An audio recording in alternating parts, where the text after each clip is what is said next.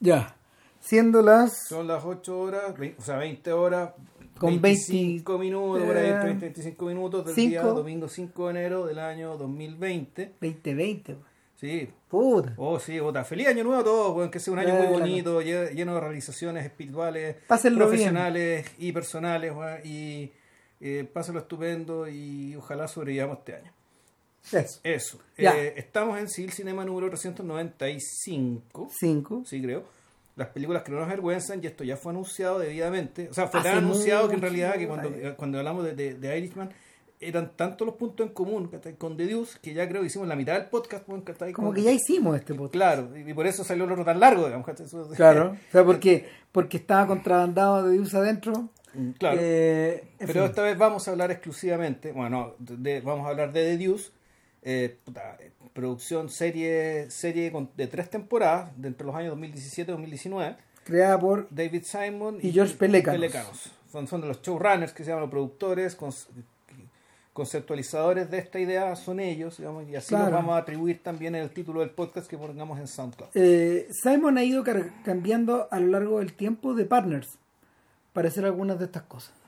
Casi siempre su partner es el maestro Burns. Claro, el, el, el, el- el policía, Claro. van a decir Paco, eh, de allá de Baltimore, con el que hizo The Wire, digamos que como sabemos es el centro Y con el que coescribió eh, Homicide y el y dos Corner, libros ¿no? y The Corner. Claro, Y The Corner, sí. Claro, eh, por un montón de tiempo, por un montón de tiempo Burns lo acompañó en todas las producciones hasta Generation Kill y de ahí para adelante empezaron como las mutaciones. Básicamente porque el señor Burns es, bastante mayor que Simon. O sea, Ah, chuta. sí, no, debe ser unos 8 años mayor a lo mejor. No, pues Simon ya andar en los 60 y algo, ¿no? Claro, no, eh, Burns, Burns es de Burns es como de la generación de Scorsese, por ahí. Ah, Ah, esto, ya. Claro, era gente mayor cuando se metió en esto y se tomó se tomó un la- unas largas vacaciones o no sé qué habrán dado Burns, pero la dupla recién está reunida ahora en de cara a la conjura contra América, The Plot Against America que es la adaptación en formato miniserie de en seis capítulos de la novela de Philip Roth, Ya. de la clásica novela ya a estas alturas de Philip Roth, que, que Philip Roth eh, creo que editó a principios de los 2000. El rollo es que eh, entre medio, entre medio entiendo que ellos tienen tenían tienen o tenían planeado una serie acerca de la CIA basada en el libro de Tim Weiner Legacy of Ashes pero mientras no haya más lucas para hacer eso Claro. estos viejos están haciendo esta otra corta esta, esta cosa corta y Tiene el mismo formato de Show Me a Hero, digamos, para que se hagan una idea. Exactamente. Y el, en este caso, Simon revierte a Pelécanos, que ya había sido un socio eh, a nivel de guion y parece que de producción, no tengo muy claro en The Wire. Podcast que no haremos, Todavía. aún. Por un largo tiempo, esperemos. Bueno. En fin. Y. Eh, el, el, rollo con, el rollo con The Deuce es que. eh, Al primero contemos que yo creo, ¿qué es The Deuce? Sí. Eh, el, rollo, el rollo con The Deuce ob- ob- obedece a una suerte como de interés histórico que Simon tiene el- en algunos proyectos como ligados a la costa este. En, en particular a, en particular a Nueva York. Es un poco también lo que pasa con Show Me a Hero, que también es un show, una, una, una, una miniserie que es, también, que es de época Claro. que es de época y que está ambientada precisamente en un momento que The Deuce cubre Ya. que The Deuce cubre, que, que es como mediados y fines de los 80, un poco por ahí. O sea, en realidad The, The Deuce termina a mediados de los 80. Sí, ahí es donde termina. Exacto. Y en el fondo, el, ambos shows de alguna manera yo siento que están, están emparentados. Ya vamos a, ya vamos a explicar por qué. eh, y, y si no han visto Show Me a Hero, véanla y luego escuchen el podcast. Es Y bastante- uno- primero escuchen el podcast de Show Me a Hero y después escuchen este. Oh. Y eh, nada, ¿qué es The Deuce? The Deuce es. eh, literalmente, The Deuce es, es sacar. En, en- en los dados es sacar dos cifras del mismo, del mismo Sí. calibre. Puede ser 2-1, 2-2, Sí. eh, 2-6, no sé. A deuce. o, o Deuce. Y, y en este caso hace referencia a las dos esquinas en las que confluye, en las que confluye Broadway y creo que la, séptima, y avenida. la 42, ¿no? Porque se usa una especie de triángulo. No exactamente la 42, pero resulta que Deduce es tan amplia, eh, está hecha de tal manera que abarca como todo el sector que va como de la calle 42 a la calle 45 más o menos. No es exactamente la, la propia esquina, sino que lo, lo que la rodea. Eh, interesante, eh, el DUS se, se crea como en 1903, cuando en, es- en una de las esquinas comienza a construirse eh, la torre del New York Times. La torre que el New York Times ocupó, no me acuerdo muy bien, pero como 10 o 15, no, 15 o 20 años más o menos, que eran los, eran los cuarteles generales. Luego se cambió de lugar varias veces hasta hoy día quedar en este edificio como de vidrio, creo que al frente de Port Authority, si es que no me equivoco. No, parece que no, pero creo que está en la séptima o en la octava avenida. Una cosa así. Pero el, y es, una, es un edificio como de vidrio, una cosa así. Pero el, el rollo es que eh, esa es la razón por la que se llama Times Square. Ah, ya, el portal Times. La portal New York Times. Claro. Ya. Y el, la, la confluencia de esas calles es interesante porque es como una especie de X que se produce, donde estas calles como que, donde estas calles que son muy largas, Broadway, Broadway, es tan larga que llega a la frontera con Canadá, Chuta. O sea, eh, es la calle más larga de Estados Unidos, pero eh, todas las Broadway que existen en las ciudades, de hecho, son extraordinariamente largas, no, es una, no es una cualidad específica de esta calle, sino que es la calle, es la calle por la cual tú entras y te vas de alguna forma. Entonces, eh, el, el, el- el asunto acá es que eh, en- a partir de 1903, se- cuando, cuando, cuando la ciudad ya se empieza a densificar en serio, de hecho en 1903 es el momento en que Nueva York, perdón, en que Manhattan como tal está densificado a su máximo histórico. Manhattan. Varios millones de personas viviendo apiñadas en la isla. Muy poca gente en Jersey y al otro lado en, en- En, en Bro- Brooklyn. Bronx, Brooklyn, en. Brooklyn o en Staten Island o en el Bronx. En. Queensland o lo que- Exactamente. Muy poca gente. Todo esto, toda esta energía está concentrada en la isla. Eh, para que tengan un punto de comparación, la densificación de población de Manhattan hoy es 30% menor Que con lo era que en aquel entonces. Ya. que, claro, que- que lo- de, de- de lo que era en esa época, eh, era un hervidero de gente y por lo mismo el, los estímulos que los estímulos que, que venían respecto, ¿cómo se llama?, de la mm, de la vivienda y del comercio eran altísimos, altísimos. Entonces, en este medio de esta pote- po- potente densificación urbana, eh, a los 15 años, ya esto estaba completamente rodeado de edificios. eh, y a los, a los 25 años desde eso, ya el distrito, de hecho, era conocido por, su canti- por la cantidad de teatros que había. Teatros de vodevil y, de, y, de shows, y, y, y lu- y luego por los cines, y luego por el comercio, eh, luego por los letreros, luego por la por la increíble cantidad de tráfico que circulaba en diversas configuraciones, a veces, a veces eh, subiendo y bajando, a veces subiendo o a veces bajando, dependiendo de los momentos en que, en que estos tipos cambiaban como las lógicas. Pero el para los 60, para los 60 toda esta especie de época de oro que parece estar, que Marshall Berman como que lo ubica con, nuestro amigo Marshall Berman, lo ubica como entre, el, entre los 40 y los 50 y tantos más o menos, Ya. que es la época en la que creció, en la que él creció. Eh, Berman dice que es en la época de oro de Deus. De Deus. Y, y luego, a partir de los 60, empieza el decaimiento urbano.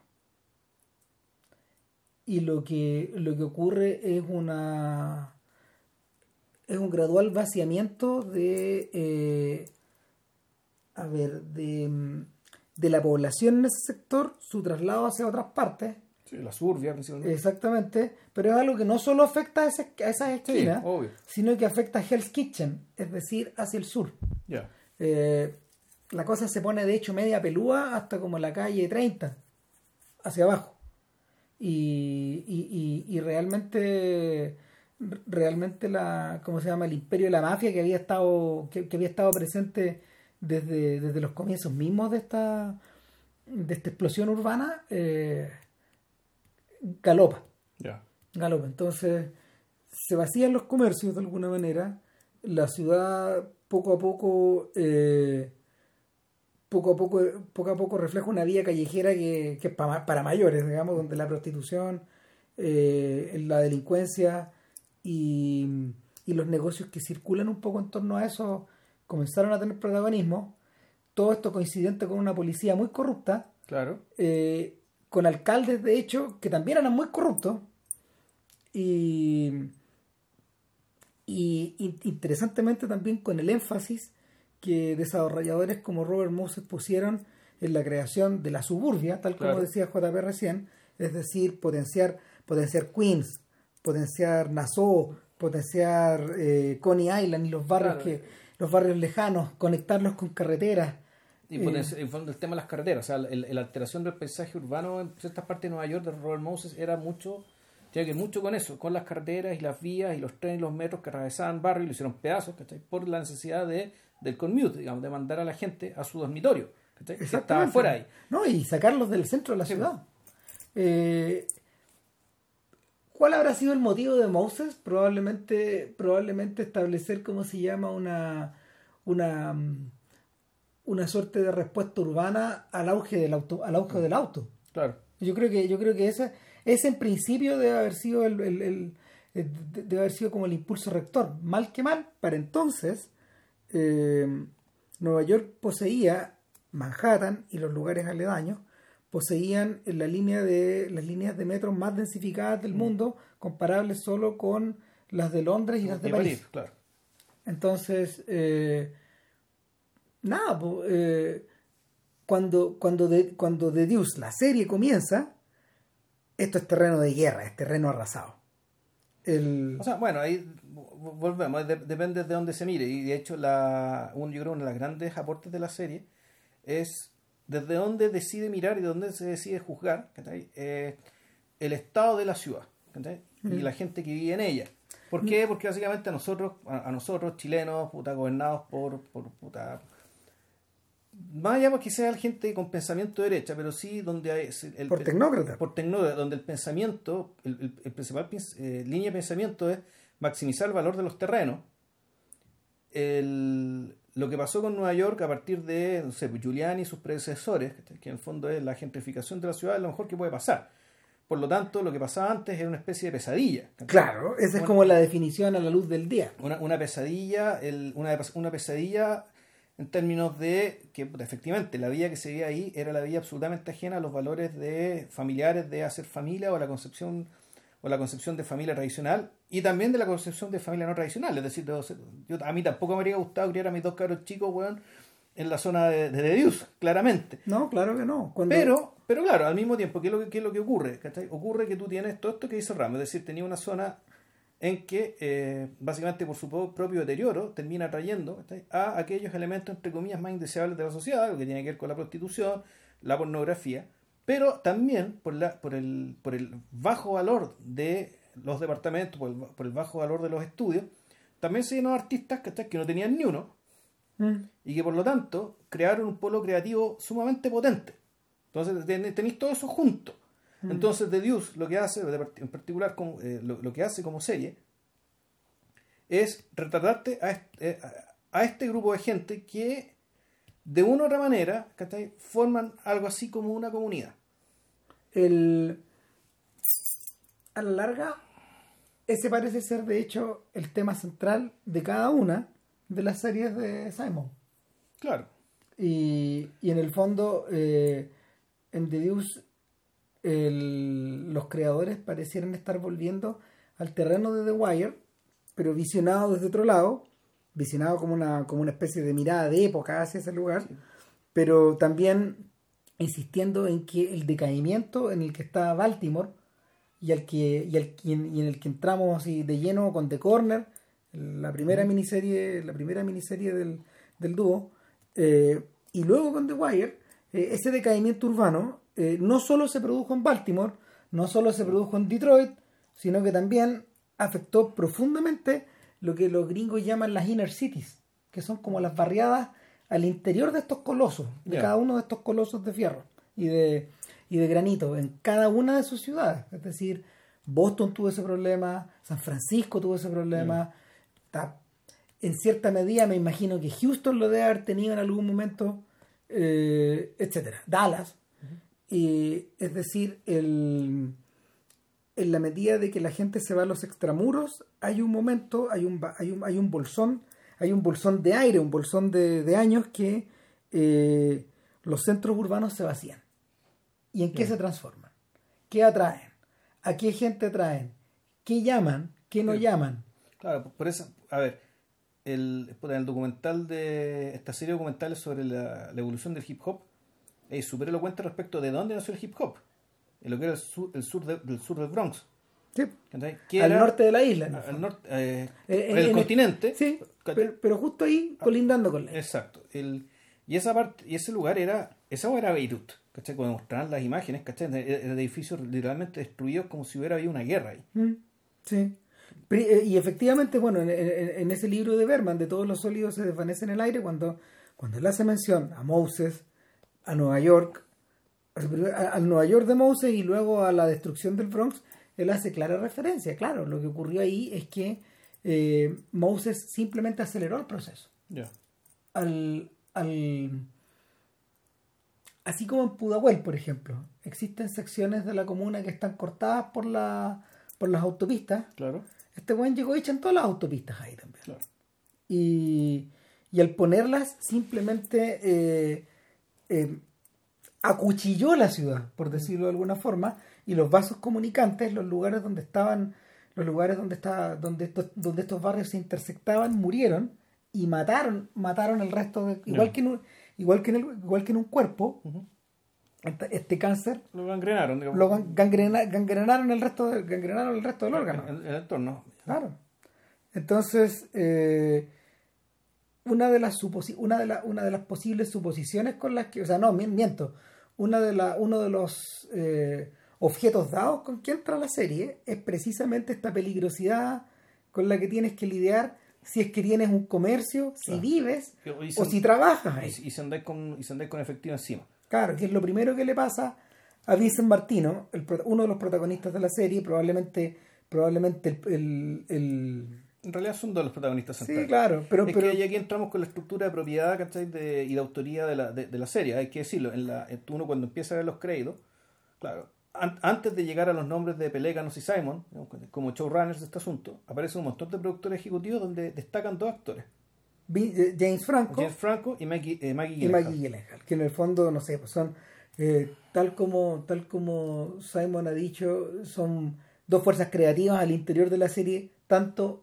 como ellos, sino más en algunos casos. Claro, en el fondo el- es gente que está, está poniendo plata y poniendo energía básicamente para, eh, da- no sé si ganarse un premio, yo esto es más importante que ganarse un premio.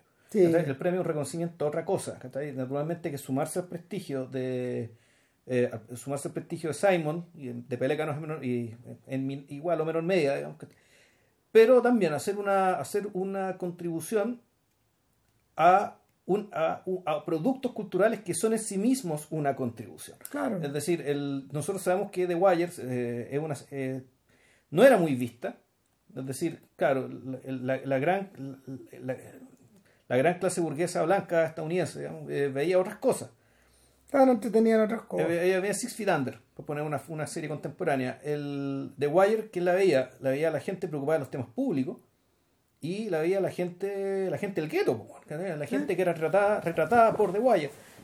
El HBO, aún así, sostuvo la serie hasta el final, lleva una de las joyas de su corona. Claramente, Game Sí. of Thrones es la joya de su corona. A esta altura, en términos de plata ganada y todo el cuento. Pero claro, Pero fondo- The Wire es, en el fondo, es lo, que le- es, es lo que les da la razón de ser como un actor público. yo diría que entre The Wire y, y Los Sopranos, porque de hecho Pelécanos proviene también Ah, de los sopranos. de Los Sopranos, que forma parte como del forma parte como se llama del corazón de los de, la- de los escritores de la serie. Y el Entonces, perdón, esta la idea. Entonces. Gyllenhaal, eh, Gyllenhaal y, Franco, y Franco se meten en esto, creo yo, claro, precisamente para, eh, para inventarse un desafío actoral. Eh, son desafíos actorales bien distintos, el, el caso de ambos. Eh, pero, como en un contexto de, de algo de lo que ellos apuestan va a ser un aporte, eh, un, un- un aporte ya a la discusión pública. Ahora bien, eh, pasa otra cosa también. Pasa otra cosa y es que eh, cuando, cuando Pelécanos y Simon pichean la serie, la pichean de otra forma. O sea, cuando empiezan a aparecer los, El los informes- es antes antes el- mucho el piloto, antes, mucho piloto, antes del ya. piloto, claro. Ellos pichearon la serie, eh, una serie en torno al mundo de la pornografía. Ya. Y así llegó a, los a los trades, a la a Variety, a la a Hollywood Reporter y a, la- a los otros a, estas otras como a estas otras como fuentes de noticias, etcétera, antes de que se ruede siquiera el asunto. Ya. Eh, es como es como es como lo que hicieron con la CIA, de hecho, Ya. que en el fondo es sobre el libro, pero claramente no va a ser solo sobre No, eso claro. es un poco también lo que es un poco también lo que eh, ocurre ocurre con el otro proyecto de Simon que es el, el que está ambientado en Washington que es el que está haciendo con uno de los autores de Todos los hombres del presidente. No lo está haciendo con Woodward lo está haciendo con Bernstein. Ber- con Bernstein con Carl Bernstein. Eh, ellos dos están asociados en eso. Claramente no va a ser solo sobre los políticos. Claro. entonces, eh, el picheo decía originalmente que eh, iba a examinar la historia de la pornografía en Nueva York hasta desde, desde los 70 hasta los 80. Claro. Si es que si es que la serie conseguía sobrevivir la primera temporada. Ahora, interesantemente, ese periodo, ese periodo no solo se intersecta, no solo se intersecta con esta cosa de, con, con- con esta, con esta, con esta tensión y decaimiento urbano, sino que al mismo tiempo se intersecta con una de las, con una de las, eh, con una de las industrias, eh, no, no, no, no- voy a decir ilegales porque no era ilegal, pero, pero semi-under, Claro. más lucrativas que jamás, Sí. que jamás, que jamás tuvo el mundo del espectáculo americano. Claro, y determinante, determinante en cosas tan, tan claves como, por ejemplo, las tecnologías y los formatos de reproducción de video casero. Claro, porque la porque la- porque todas las revoluciones técnicas siempre eh, son abrazadas por el porno primero. O sea, cuando el porno toma la decisión, nos vamos a ir por acá, Claro, existe, Por acá es. Claro, existe el VHS. Tremendo éxito. Después existió. o sea, no, primero fueron las cabinas. claro, Después, después el VHS o el beta. Después el DVD. claro, pero el- la decisión del VHS ve- versus el beta fue gracias al porno. Claro. Es decir, cuando la industria, la industria del porno es la que decide, nos vamos por el formato VHS, ya sea porque es más barato, ya sea no sé por qué Y razón. en último término, claro, en último término el 3D y el streaming. Ya. O sea, no sé, lo- lo- lo- antes de Netflix estuvieron cualquier cantidad de otros canales. Eh, ahora, esa industria se da precisamente en, ese, en un momento histórico, en un momento histórico donde el decaimiento urbano lo permite. Claro, Y, y- y por eso, en el fondo, estos vasos comunicantes eh, se van alimentando entre sí, ya que cuando uno, cuando uno observa qué ocurrió, por ejemplo, en los 80 y los 90, la industria de la pornografía se trasladó full a Los a Ángeles. Los Ángeles, exacto. De la misma forma como la industria del cine se trasladó de Nueva York a Los Ángeles eh, en un plazo de 15 años, desde 1905 a 1920, por decirlo de alguna O sea, ya en 1920 ya todos los estudios estaban ahí instalados en Los Ángeles. Claro, y, y en el fondo los tipos lo hicieron para huir de la mafia. La misma razón por la cual el porno se trasladó del lugar. O sea, bueno, ahí es, un poco más complejo que eso. Sí, no, claro que sí, pero, pero la, una de las razones rectoras de, de- de- de eso con, con- con el, con la industria del cine fue así, porque la, la mafia de hecho tenía controlado la, la seguridad de las calles, eh, a los pacos. Ya, o sea, ellos, ellos decían dónde filmar, cuándo filmar. No, y- claro, o sea, de, de hecho, de hecho el, a Griffith le ocurrió eso. Griffith se trasladó, o sea, Griffith se trasladó de una costa a otra para sac- sacarse a estos gallos de encima. Lo que tú tenías y el otro lado era otra cosa, digamos. Eh, además, a la mafia no le interesaba trasladarse eh, en cuerpo y alma a Los Ángeles. Habían, habían otras fuerzas, habían otras fuerzas que tironeaban ahí. Eh, ahora, tal como dice JP, no es la única cosa. pero, pero sí es una sí, es interesante esta correspondencia que se produce. Sí. Ahora, el, dicho todo esto, que, tenemos ya una serie delimitada en un periodo de tiempo sobre un tema en particular, eso ya lo hemos dicho. Con determinantes condicionales. Con, eh, centrada en dos personajes, uno, en realidad son tres. Eh, eh, James Franco, el desafío actoral que, por el cual yo creo que pagó para actuar acá, es el de, el interpretar a dos hermanos gemelos. Claro. Muy distintos unos de otros, con peinados distintos y con distintos trucos en la forma de hablar, en la forma de gesticular para, para que se pueda ser distinguido. Uno es Vincent, que vendría a ser el, e, el, el eje. Sí, el eje, en, el, el, eje en torno al cual se mueven todos los personajes de la serie. Y es, con, es, el personaje con el cual la serie empieza y la serie termina. Claro. ¿Ya? Eh, y Vincent vendría a ser el hermano, eh, el hermano responsable. Claro, eh, en funcional. La, en, en, el clásico lugar común de que dos gemelos hay uno que está loco y alguno que, uno que está sano, uno que está acuerdo. entonces este mundo vendría a ser aparentemente el que está acuerdo. El, y el otro es Frankie. Y el otro es Frankie, que claro. Eh, el hermano mayor, como por 22 minutos. Por 20, claro, unos cuantos minutos y que está zafado y que es de esta gente que ha apostado compulsivo, bueno, para el hueveo, irresponsable. Y, y, y, en el piloto tiene una aparición particularia. Tú decís, este bueno no es bueno para nada. Claro, o sea. Te un lastre. Es un, un, un, cacho. Claro. Y, la serie, en fondo, bueno, una, una de las historias de la serie es mostrarte que bueno, no es tan cacho. No es así. No es así. Es más de lo que parece. El otro personaje, el otro personaje al principio recibe el nombre de Candy, Candy René. Y, y, es una prostituta que trabaja en The Deuce, trabaja en la calle, pero al revés. O, a diferencia de la mayoría de sus colegas. Exacto, como del 90% de sus colegas, ella ve su propio negocio, no tiene un hombre a su lado, no, tiene un pimp. No tiene un pimp, no tiene un cafiche. Exacto. Eh, y, y, por lo mismo eh, recibe todo el dinero que, por el cual trabaja, pero al mismo tiempo está Corre los riesgos. Claro, está expuesta a riesgos que las otras mujeres en teoría no están, no, debieran, no tener. Eh, y lo, yo diría que eh, Candy René, que, cuyo nombre real es Aileen. No me acuerdo cuál es el apellido, pero el apellido anglosajón, que sí, sí. Bueno, eh, ella representa otra cosa en la serie. Representa de alguna forma un viaje. Ella tiene un viaje, ella tiene un viaje estético y un viaje creativo y, una trayectoria vital que, es más amplia que cualquiera de las otras de, los otros caracteres de la historia. Es el personaje que más cambia. Sí, y para bien y para mal también, en algunos casos. No todas las cosas resultan como ella quiere. No, no, hay, ciertos límites que ella topa. Y otra cosa muy interesante, que la serie, en el fondo te cuesta esto como un gran viaje meritocrático, y sin embargo, en la mitad de la tercera temporada, ese viaje meritocrático es puesto en cuestión. De una manera radical, en una escena con una discusión feminista, bueno, que, bueno, que, maravillosa, está escrita, bueno, como si hubiera estado, como si, como si, como, si estos buenos hubieran estado conversando con las feministas ahí mismo. Bueno, y ahí Bill se está tocando otro tema, que, que yo encuentro que... Que en fondo es una cosa que empieza a aparecer. Mira, eso no es evidente. Mira, es que eh, yo creo que mira, yo creo que es evidente desde el principio en, en, un, en, el sentido de que lo en el sentido de que las variedades de personajes femeninos que, que la serie aborda es súper amplia el abanico.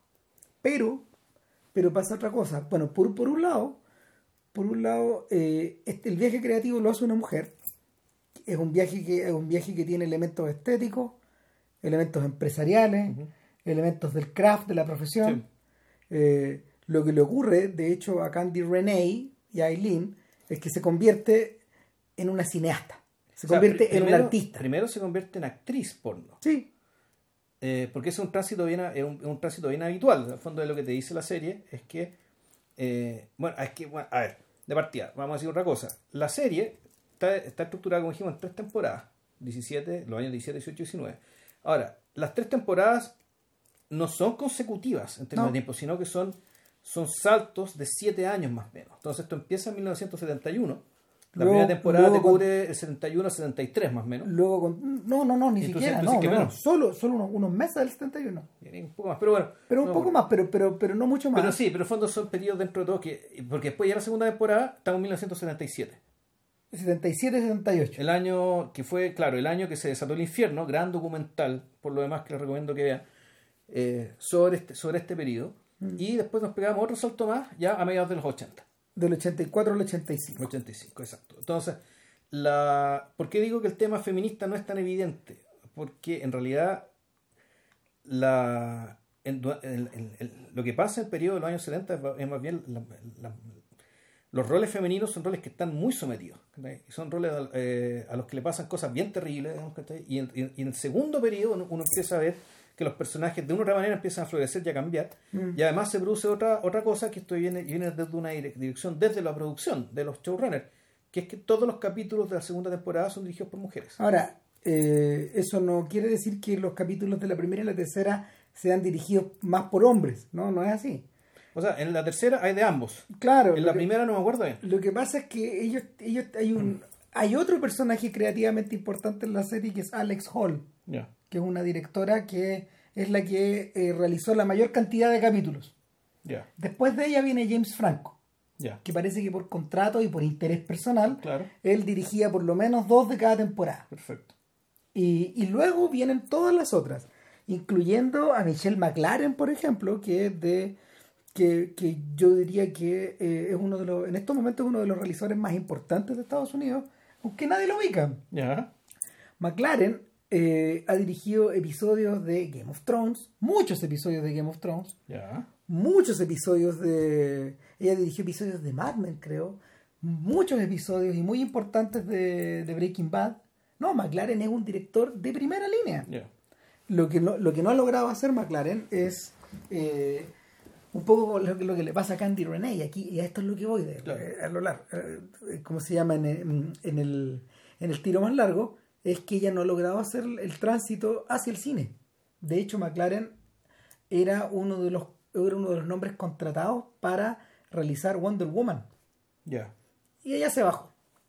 Y probablemente por, probablemente por, por, por, por razones creativas, lo más probable es que no no le haya gustado. Lo que pasa es que si te metías en esta como, como lo conversamos hace, hace, unos podcasts atrás. Eh, Tenéis que comértela toda, ¿no? Exactamente, y, y, ahí no mandáis tú. Sí, de hecho, puede que una ejecutiva, como Kathleen Kennedy, por ejemplo, te ponga la pata encima. O sea, alguien de tu propio género. Ni siquiera, ni siquiera un, ni siquiera un émulo de Harvey Weinstein. Mm. No, no, alguien de tu propio género te puede pisar el cocote. Ahora, eh, mucha de esta gente de alguna forma ayudó a, ayudó a hacer de The Deuce un producto más variado, eh, tanto en términos como de temáticas, como yo creo que, como yo creo que en otra área que a estos gallos les interesó muy a fondo. Y es que cuando uno cuenta la historia de la pornografía, eh, uno siempre, uno siempre lidia, uno siempre lidia con el elefante en la pieza y el elefante en la pieza es el abuso que eh, el abuso que este que esta industria históricamente ejerció sobre y aquí voy a ser súper cuidadoso sobre su principal asset sobre su principal bien de, de, producción que son las estrellas femeninas exactamente porque, entonces porque uno podría decir bueno los hombres también son abusados sí los hombres también han sido abusados pero pero no ni de lejos como las mujeres ni de lejos como las mujeres. Entonces. Bueno, es que eh, ojo, que está más.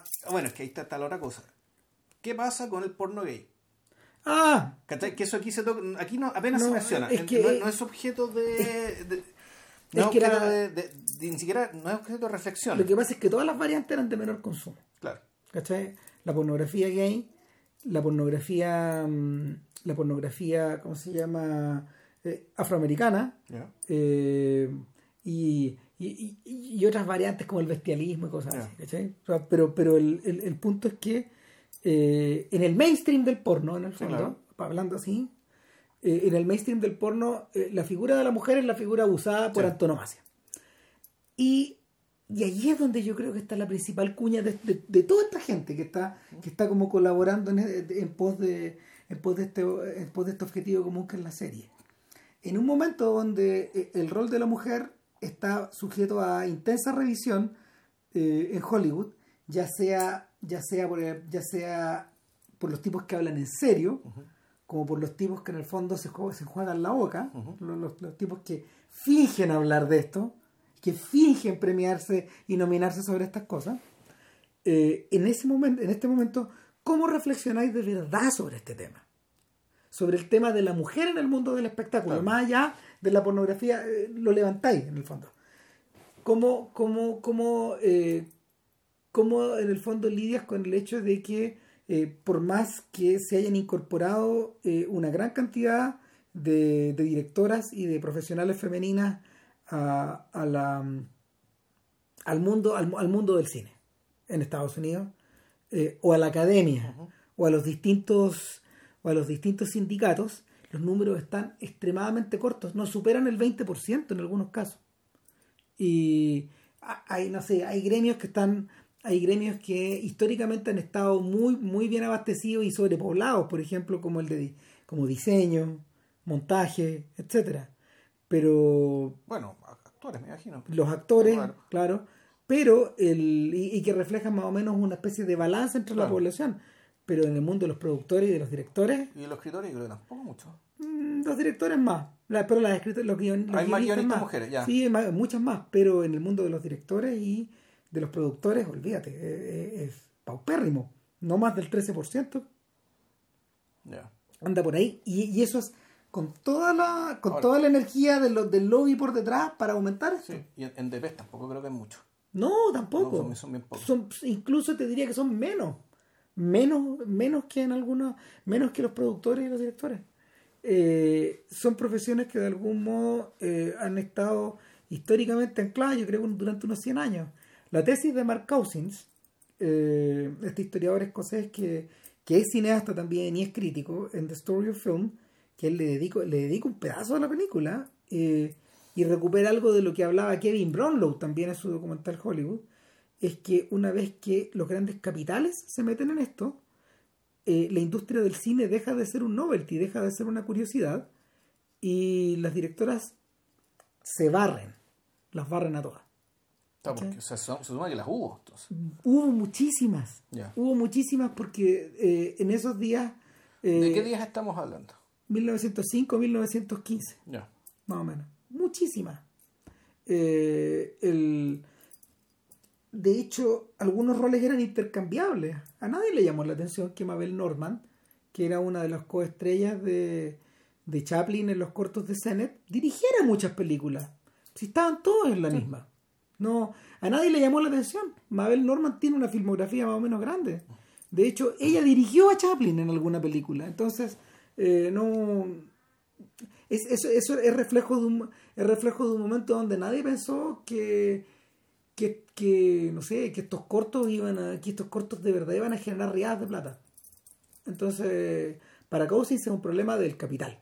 O sea, básicamente cuando se convierte en un negocio más, Ah, se comporta como, como una industria más. Y, lo, y, los hombres los hombres se apoderan del negocio. Que eran como casi todos los otros negocios. Cuando como sí, es un claro. negocio más, es una, es una burocracia capitalista más, llena de hombres que en traje. Digamos. Exactamente, ya. exactamente. Entonces, el, eh, en, en, ese punto, en ese punto donde, donde, no sé, 100 años después, eh, Simon y compañía hacen esa, hacen, juegan a hacer esta reflexión y se la plantean completamente en serio. Yo creo que esta es una de las pocas este es uno de los pocos productos televisivos que, que de verdad ha pensado a fondo ha pensado a fondo el esta suerte de encrucijada y, y, y, y, Simon se devuelve a un punto donde, donde el abuso fue el máximo claro. que tú podías ejercer sobre alguien entonces ¿cómo enfrentáis esto? ahora eso también tiene ciertos beneficios porque eh, la filmación la filmación de eh, de The Deuce involucraba una gran cantidad de desnudos, sí. una gran cantidad de escenas íntimas entre actores, y por lo mismo necesitaba una, una cantidad superior a otros productos televisivos, por ejemplo, no sé, de coach de actores, de um, implementos que se usan cuando, cuando tú haces escenas eh, acostados. Esta gente trabaja con unos protectores como de látex, claro. ¿cachai? Que, que en el fondo simulan la piel o que se pueden de alguna forma incorporar vía efectos especiales a la, al, al resto de la película una vez que está postproducida, pero, pero hay mucha de esta logística que es re compleja. Yeah. Una de las razones por las que Franco de hecho está metido en un atado es porque eh, en uno de sus rodajes de película, en uno de sus rodajes independientes... No fue en un taller de actuación. Eh, no, se sacó el proyector, ¿no? Sí, sí. El, o filmó a través de los protectores, es un tremendo atado en el que está. Mm. Y, y, el, y por lo mismo, por lo mismo eh, yo creo que la presencia, la presencia de, de, de profesionales, de profesionales femeninas detrás de la cámara tendió también a solucionar muchos de estos problemas. Lo otro es que eh, en alguna entrevista Simon dice que cuando Gyllenhaal y él comienzan a, a, a, darle vuelta al proyecto, lo hace con total confianza porque Gyllenhaal es una actriz que a lo largo de toda su carrera jamás ha tenido problemas con las escenas de desnudo. ¿Tú te acordáis de la secretaria? Sí. O sea, desde los comienzos mismos de su carrera, la franqueza con la que ella se enfrenta a esto es tal como si estuviera vestida o como si estuviera en una escena dramática o como estuviera en una escena de comedia, etcétera. No, no, no. Para ella no parecen haber eh, fronteras hmm. en ese sentido. Entonces, era, era, era, era una conversación frontal y, y donde, donde los dos, donde, donde, donde, los distintos lados podían, podían hablar en todas direcciones. Eh, ahora, una vez que tenéis todo eso, en realidad corresponde, corresponde, corresponde como preocuparnos de, de, qué pasa dentro de la serie. O sea, es que bueno, no contar toda la. No es necesario contarlo todo. Yo creo que sí es bueno contar la yo creo que las columnas o las verticales temáticas que, que son presentadas en la primera temporada y que, eh, y que permanecen a lo largo de las otras dos, en fondo para perfilarles qué tipo, de qué tipo de serie estamos hablando. Claro, ahora, esto esto ha sido, eh, cuando, uno lo observa y ya con varias series de, de Simon y Burns y de Pelécano en el cuerpo, uno se da cuenta de que el, la, aproximación no es distinta a las otras series. No. Es decir, lo que hacen estos tipos es que utilizan a distintos protagonistas o distintos actores como para ir creando líneas argumentales cuya base es temática. Claro, son líneas argumentales que eh, cada una de ellas el, puta, al fondo te, te, abre un fresco no solamente dramático, sino también, como dice Ram, temático dentro... De un frente temático. Ahí está. Temático, pero con el fin, creo yo, vamos, volvemos, de dar cuenta de, de esta comunidad, y los distintos aspectos de esta comunidad y de esta realidad. En fondo, es como una, una, es una realidad media, cerrada y media encapsulada, digamos, de eso vamos a hablar al final, el, el, final de la serie da cuenta un poco de eso, que involucra hartos temas. O sea, por una parte están el, está eh, está Martino, están los hermanos Martino. Y eh, quienes, bueno, eh, Martino es un tipo que tiene cuyo, cuyo matrimonio ya en 1971 se está derrumbando, tiene un par de niños pequeños, está casado, pero básicamente él no tiene mucho tiempo para dedicarles porque él es un muy fiel y leal administrador de bares y restaurantes para otros, en este caso para los mafiosos. Entonces, de partida aquí tenemos a una, una persona que al igual que el irlandés, como mencionamos la, la semana pasada, un personaje cuya principal virtud es la lealtad. Y no ser rematadamente estúpido, sin ser muy brillante, más o menos ser suficientemente despierto para cachar cómo está la mano, ser muy simpático para que la gente le guste ir a los boliches que la administra, y ser absolutamente leal y honesto y pagar la plata que hay que pagar a tiempo, de fondo un funcionario ejemplar de la mafia. Aunque él no se quiera, no se asuma así. Entonces aquí, ¿qué tenemos? Tenemos de partida el, una vida nocturna, muy animada. muy animada, lo que Martino. Y por otra parte, el rol de los dueños, de, los dueños inmobiliarios de, estos territorios, que son los mafiosos. El, tipo de mafioso que aparece acá, de hecho, eh, y ahí entramos como de nuevo en terreno de Scorsese. Claro. Eh, recuerda de inmediato al de, los al buenos muchachos. Y no, y a Malas Calles. De hecho, transcurre en, los, años. Lugares. Transcurre, claro, transcurre en los años de Malas Calles y, refiere un poco a, esta, a, esta, a, la, lógica de que la gente de la calle, es decir, eh, los cafiches, las prostitutas, los locatarios, todos dan cuenta a los capos. Y nunca vamos por arriba, nunca vemos qué sucede arriba. No, estamos siempre al nivel de los capos. Y, y, y, siguiendo el árbol hacia arriba, arriba de los hermanos Martino y de sus amigos y, empleados se, encuentra, se, encuentran, se encuentran dos personajes. Uno es Tommy Longo. Tommy Longo, que vendría a ser el, el, cartero, digamos, el tipo que... Claro, pero al mismo tiempo es el brazo armado. Sí. son estos tipos que van de un lado para otro y que finalmente... Que andan moviendo plata, pero al mismo tiempo protegiéndola con, su, con la pistola. Ejercen la fuerza. Con la tuna, claro. Claro. Y arriba de eso Arriba, su jefe es como el jefe del distrito, por decirlo así, dentro, de, de, esta burocracia de narco. Es Rudy Pipolo. Es Rudy Pipolo, interpretado por el maestro Michael Rispoli, creo que se llama él. Sí, actorazo. Que, se volvió inmortal en Los Sopranos. Ya. Sí, sí, él, él, él era el jefe de la mafia de New Jersey antes que Tony, antes, antes que el tío de Tony y después Tony asume. Ya. Entonces, claro que este, este, este, este, es el papel de su vida, el, otro es el otro es el más famoso nomás. Ya. Ahora, eh, el, el rol que tienen estos sujetos finalmente es de representar, y es interesante, ellos representan el capital. Sí. Ellos son los empresarios acá. Ellos son los empresarios y son los tipos que de alguna forma eh, alternan con, alternan, alternan obviamente con la gente que está en la calle, pero con los dueños de los edificios que circundan de Dios, que ya vamos a saber de quiénes son. Claro, ahora, ellos más que son empresarios, pero más que invertir, ellos en realidad lo que hacen es tomar las decisiones respecto de qué uso le damos ¿Mm? a estos a esto, a espacios. esto que está acá. Porque en el fondo lo que ellos ven es una gran cantidad de metros cuadrados que están desuso. Claro. O, o, o que está Subutilizado. eh, que está subutilizado. Ni siquiera no- ni- ellos, ni- ellos no ven el decaimiento Claro. urbano acá. No, ellos ven ellos Negocios. ven- ellos ven negocios. Negocios. Entonces, eh, lo que ocurre es que eh, en la lógica de Pípolo y de, y, de, y de Longo, lo que tú necesitas es ocupar la mayor cantidad de lugares para poder Para obtener la mayor cantidad de ganancias. Sí, para cobrar, para, para cobrar los arriendos, por eso así. Exacto. Arriendo slash protección. Exactamente. Al otro lado de eso, al otro lado de eso, en, en- en el otro lado de la escala, están los PIMS, Claro. que también son como una suerte como... como Un de- gremio. Es un gremio, es, Es un un gremio. gremio. Es una comunidad que en el fondo, no sé, de hecho la serie comienza con ellos. Sí. También en, en paralelo, con, la- con- con- de igual importancia. Y ahí, no sé, ahí te encuentras con personajes como Larry, por ejemplo, que, que es un pimp que está como sacado, está prácticamente sacado como de estas canciones de Marvin Gaye o de o de cómo se llama o de Curtis Mayfield que de hecho le presta su voz a eh, la canción la canción a la canción que identifica la primera temporada Ya.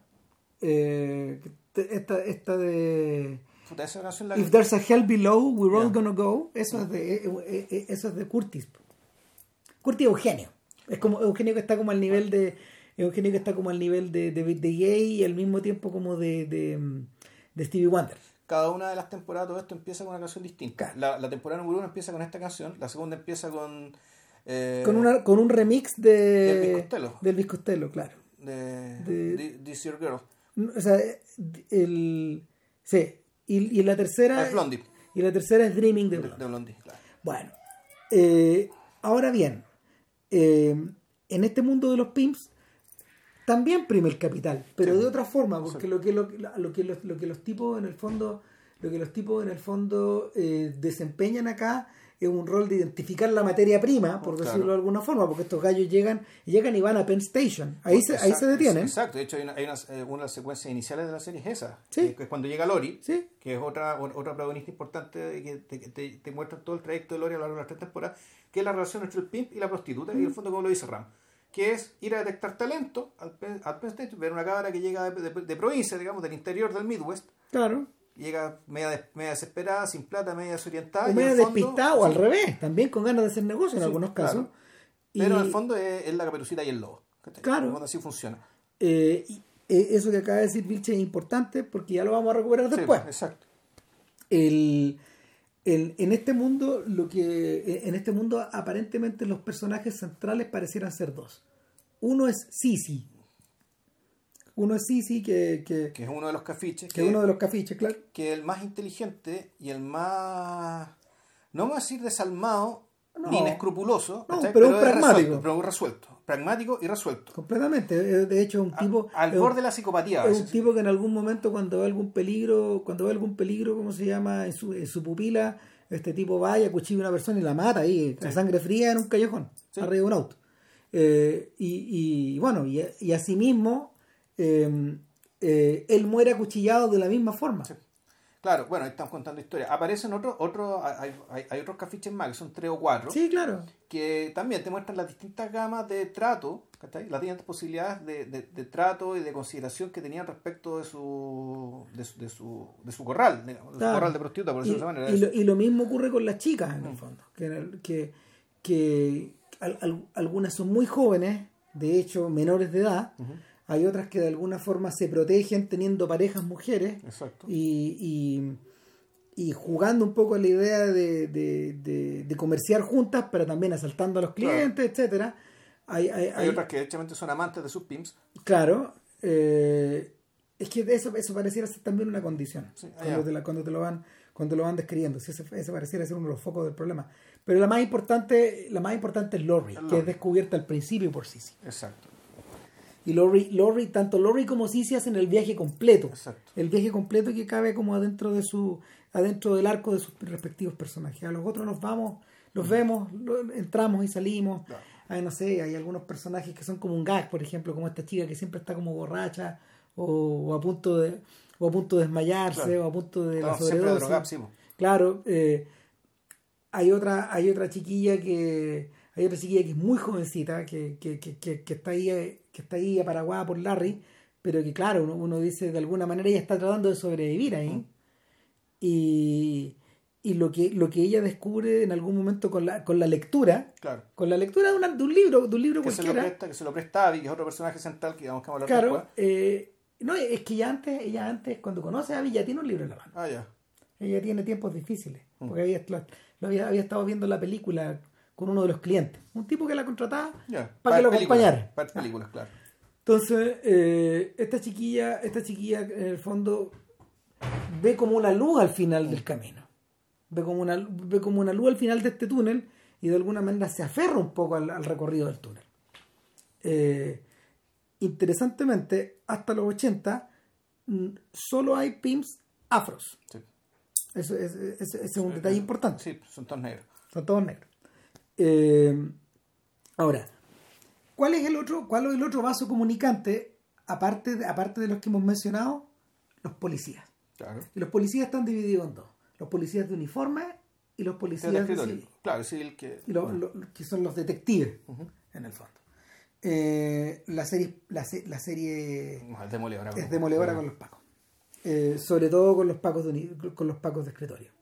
Que en el fondo lo- los caracteriza, los caracteriza como unos, como unos, como unas verdaderas anguilas, ¿no? Claro. que reptan, que reptan por todos estos barrios, recogen todo lo que pueden, depredan todo lo que pueden, eh, aprovechan, Ahí- ganan. Ahí está el personaje de Ralph Mac- Macchio, el, el Karate Kid, que ya con 30 años más. Ah, extraordinario. Y, y hecho, claro, es una rata. Es una rata. y No, esto claro. es tan rata que, que te llega a caer bien de los ratas. No, es maravilloso Sí. ese personaje. Pero sí, por, por, por las cosas del destino, este sujeto queda a cargo, queda a cargo del departamento de moral y buenas costumbres. Puta. ¿Cómo? Bueno, hace sentido, Sí, porque no hay ni una moral, ni, No ni una buena costumbre, costumbre. no, claro, sí, el- Es la encarnación misma del mal. Si digámoslo, si estos son los años de Sérpico. Sí, Ya, exacto. Así, así tal cual, ¿no? Claro. Entonces, Después de eso no extraña weón, que Sérpico tuviera asco. Claro, y que, le, y que le pasaba lo que le pasó, po. Claro. Eh, ahora, al otro lado están los policías de uniforme y...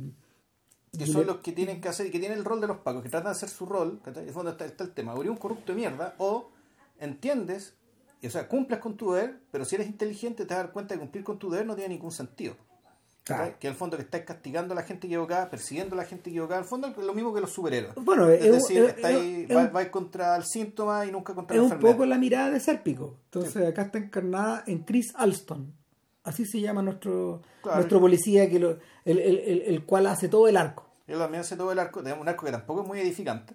¿no? Eh, y que es el mismo personaje, eh, él, él actúa en The Wire. Sí, Él era uno de los uno de los que muere en la primera temporada, un personaje bien importante. era Marlo. No, perdón, No, no, no, era Marlo, era D'Angelo. Era D'Angelo, exactamente, D'Angelo. D'Angelo Barstey. Que, que le, eh, es, un- es una, es una persona muy querida pa- para Simon, de hecho.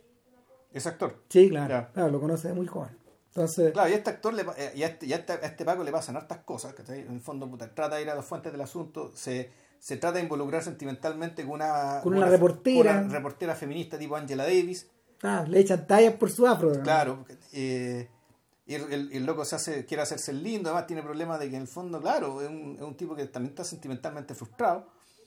Eh, y que al mismo tiempo, puta, el fondo tiene que ver, por una parte, el, este testigo, claro, del, del abuso ¿cachai? que sufren las prostitutas, a las que él también abusa en cierto sentido, porque también las criminaliza. Sí. Donde las porque prostitutas es parte de su pega. es su pega hacerlo. Está estructurado, está estructurado, por ejemplo, que eh, cuando vienen las fiestas, la calle se limpia. Todas las mujeres son fichadas y son sacadas de las calles por dos Claro. semanas, eh, a palos si es necesario, Claro. O, o encarcelada si es necesario, y los pimps también, y todos saben el lugar que ellos tienen en el juego.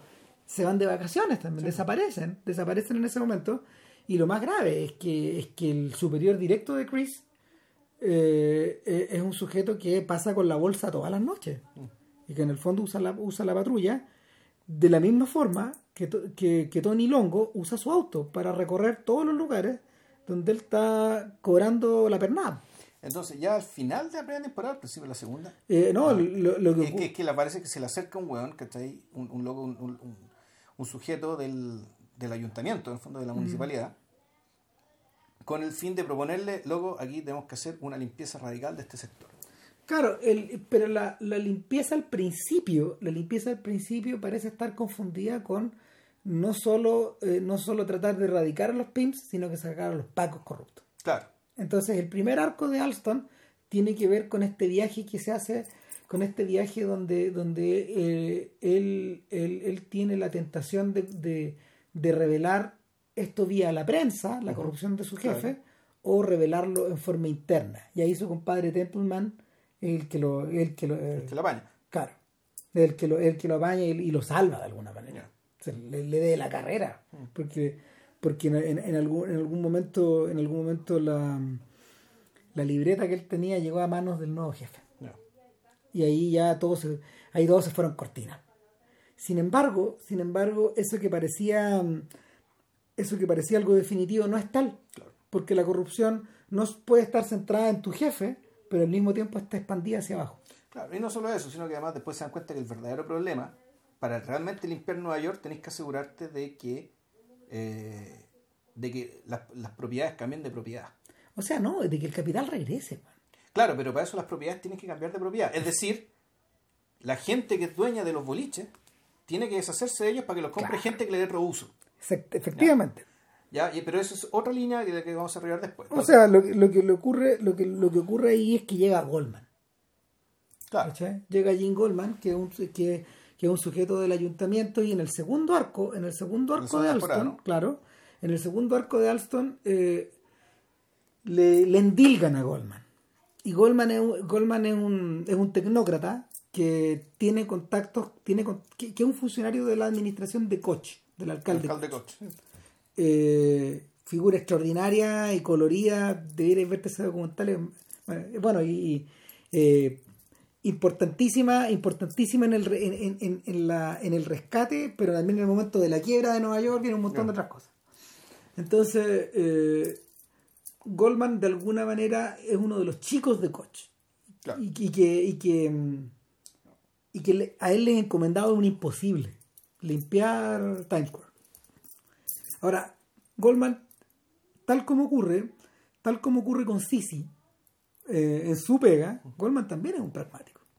O sea, Goldman en algún momento eh, em, discurrió que el capital regresa, tal como lo decía JP recién, en la medida de que tú puedas alterar la propiedad del lugar para que nuevos inversores lleguen con eh, aval del Estado, por Claro. ejemplo, para la recuperación de los edificios O para la demolición, la de, los demolición de los edificios. otras cosas. Claro. Uno de ellos, Donald Trump. Exacto. Entonces, eh, sujeto, sujeto a esos créditos blandos o a la ayuda de, o a la ayuda de la alcaldía, eh, tú puedes tú puedes reconfigurar el barrio. Ahora, nadie le cree. Partiendo por Alston. Claro. Alston dice, filo, olvídate, yo no... yo- Esta bueno va a pasar. digamos. Claro, y solo lo hace cuando su jefe directo eh, le dice, viejo, hay dos alternativas para ti. O sea, eh, si, el- si en el arco anterior lograste salir de- del uniforme y pasaste a ser detective, ahora te puedes quedar como detective en The Deuce y, y volver a repetir el, el- volver a repetir el círculo vicioso de todos tus compañeros, o peor todavía, ser un tipo limpio que ve este infierno Claro. y no puede hacer nada, los Y sérpicos. que si tiene suerte, no lo matan. Claro, porque te pueden matar. Eh, o eh, lentamente iniciar tu camino a City Hall. ¿Cachai? Al municipio, claro. Exacto. Y, y convertirte, convertirte en una, especie de funcionario de enlace. Entonces, de hecho, de hecho, por respeto, eh, por respeto y admiración, su jefe lo- le propone, le dice, escucha a Goldman. Sí. Escucha a Goldman. Y a su vez, claro, el mismo le dice, mira, este bueno, los pocos buenos derechos que tenemos acá, así que este es el tipo que te puede ayudar. Yo sé que no te cae bien, yo sé que tú no le caes bien a él. Eh, pero, pero de alguna manera eh, es interesante. Goldman reemplaza a, a la pareja anterior, a su- al, al otro Paco. Ya.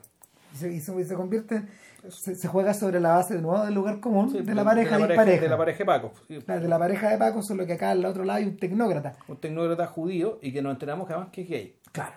Eh, eh, ahora, ya vamos a llegar al, ya Sí. vamos a llegar al, ya vamos a llegar al mundo gay acá. Pero el, pero en el, en el- en el caso de, en el caso de Alston, eh, es un, eh, el viaje moral, el viaje moral es con muchos baches. Porque una vez que saltas a la tercera temporada, y eh, ¿sabes que cuando yo vi la tercera temporada yo decía, chuta, yo me, acordaba de me acordaba de los personajes de Fundación de Isaac Asimov cuando caían bajo la influencia del mulo. ¿Por qué razón? Porque el mulo, el mulo en Fundación es un personaje que eh, no funciona de acuerdo a la psicohistoria de Eric Sí, Sheldon. sí, un mutante. Es un mutante y, y- y- y tiene control mental sobre ti. No se especifica nunca Claro. el por qué ni el cómo. En el fondo es una es la excepción a la regla, es la es, es ¿cómo se llama? Es la cifra de la ecuación que no calza, ¿No? etcétera.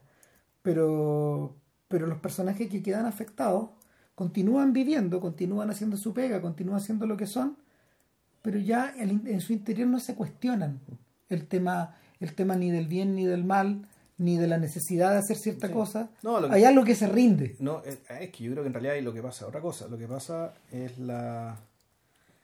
En el fondo es la reactualización del mito del progreso. también Lo, lo que termina, lo que termináis comprando, ¿cachai? En el fondo es la el mito y la promesa del progreso. O sea, puta, la tierra prometida, ¿cachai? O que, que de una manera te hace, te empuja a actuar y a, y a, come- y a cometer puta, o, gran, o, o- actos muy feos, ya sea de traición, de engaño, digamos, ¿cachai? De, de romper la ley incluso, Sí, sin claro. que nadie lo sepa.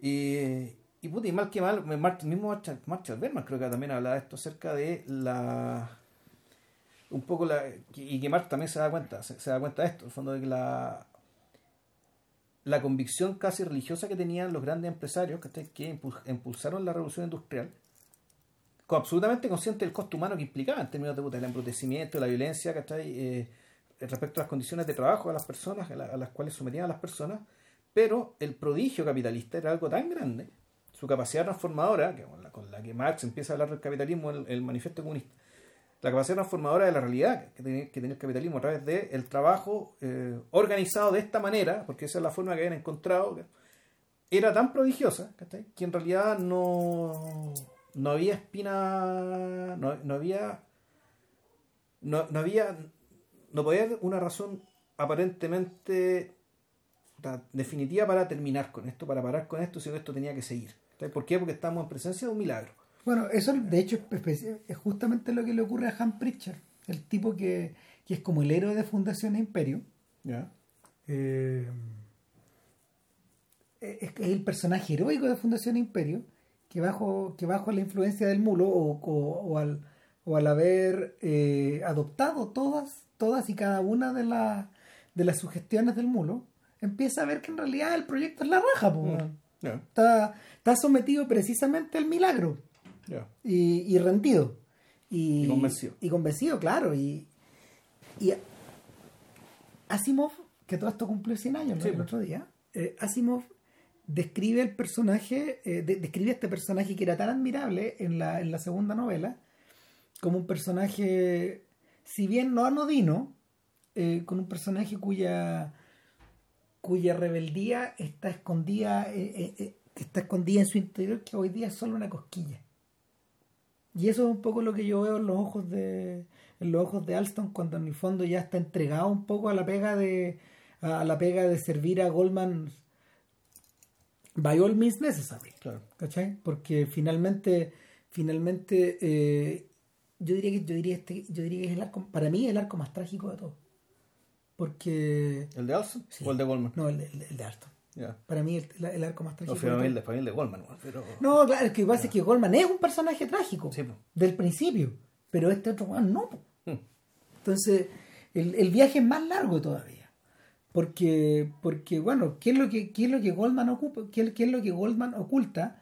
Oculta que en el fondo él es un usuario de Deduz. Sí, él, el- el- él va a los baños, él va, él va, va a, las discos gay, bueno, no, espera, él, él- él no solo eso, sino que él va, él, él va weón, a, a los lugares abandonados donde se- puta, al, al puerto. al, al- al cruising, sí, pues. Claro, claro, y, y, y- y van, va a, la, va a la vera de Dios y a lo que salga y... O sea, esto que contaban en Cruising, la película de la que hablamos de William Friedkin con, Mike, con, con Pacino, Claro, es ese mundo. sí. Es exactamente ese lugar, esas personas. Y, y, y no es el único, nomás ya vamos a ver que no, pero porque, porque hay, pero la... Claro, el, el punto es que, y ahí nos estamos adelantando, en el fondo porque el personaje es tan, es tan trágico porque, en el fondo él es el gran traidor de esto. Sí, Él es el Judas de esta cuestión. sí, de alguna forma Alston, Alston es su enabler, Claro. es el tipo que le permite llegar hasta allá porque tiene todos los códigos callejeros, tiene todas las idas, todas las vueltas.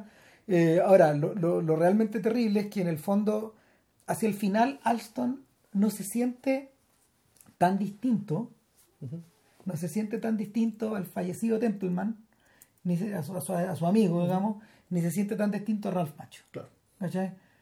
Eh, Hay, hay, un, hay un espacio donde, donde finalmente terminamos igualados. De hecho, la cámara, cuando en la última toma, la cámara los muestra equidistan- equidistantes. Hay- O sea, siempre están equidistantes porque son uno y otro. o sea, hay no, no, no, pero, pero la cámara retrocede, retrocede hasta. Es que, es que cuando, cuando tú tenés, a ver, cuando, la, cuando, cuando puesta en escena tú querías hacer una, tú, tú querías hacer alguna diferencia, eh, los sitúas en distintos planos, por lo general. Están más cerca de uno de otro. ya, ya, t- están equidistantes respecto a nosotros. Exactamente. Ya, no, no respecto a sí mismo, no respecto a sí mismo, no, no. Respecto a nosotros, ya. Están tanto respecto de nosotros. Y uno se pregunta, está, pero si este, este otro pelotudo era una mierda. Y Alston no lo es. ¿Por qué están así? O sea, esa es la pregunta que yo me hice al final.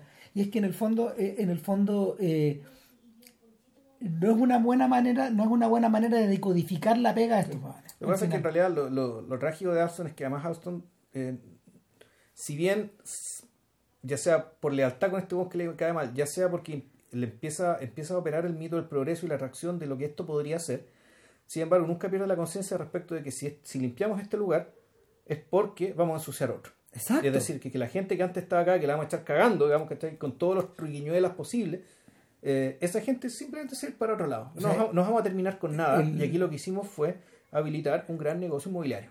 el, el instante chacal de- del, del, del- del capítulo final, el último momento donde vemos a Goldman, Claro. eh, es cuando, oye, pero ¿por qué me estás llevando a cenar al Bronx? Claro. Así lo, lo dice, porque ganaron, ya ganaron, loco, usted hay que celebrar. Es, exacto. Entonces, claro. ¿pero por qué me estás llevando para acá si en el Bronx no hay nada? Así se lo da a Sí. entender. Corte, varias escenas después, volvemos a estos personajes y le está mostrando la reproducción calcada de Deus en el corazón del Del Bronx. Claro. En una esquina peludísima, donde ni se baja. No, claro. Bueno, tú decís, chuta, esto es Ámsterdam. Claro. Volviendo, y, y el que sabe, sabe. Sí. Esto es No, esta es la zorra misma, ¿cachai? Claro, y el punto es que el- la labor del policía, la labor del superhéroe, ¿cachai? Puta, volvemos, es puta, tirar la basura por debajo de la alfombra o correrla para otra parte, pero tú no, no resolvís ni una weá. Claro, de hecho eh, eh, es bien sugestivo que, que el personaje de Alston solo, solo se muestre casado y llevando una vida hogareña, llevando una vida hogareña, ¿cómo se llama? Eh, con todas las de la ley en la, en la segunda temporada, cuando él está más feliz. Ya. Porque en la tercera, eh, na- ese personaje desapareció, el de su mujer. No se habló más. Ahora comparte la cama y comparte, comparte la calle, digamos, y, su, y, y la pega con, con, una, con una mujer policía que, que proviene como de otro mundo. ¿Cachai? Proviene, pro- proviene, proviene de otro, proviene de con otros entrenamientos, de otra forma, combaten el crimen, de hecho, de otra manera, lo, lo, explican, lo explican en la serie.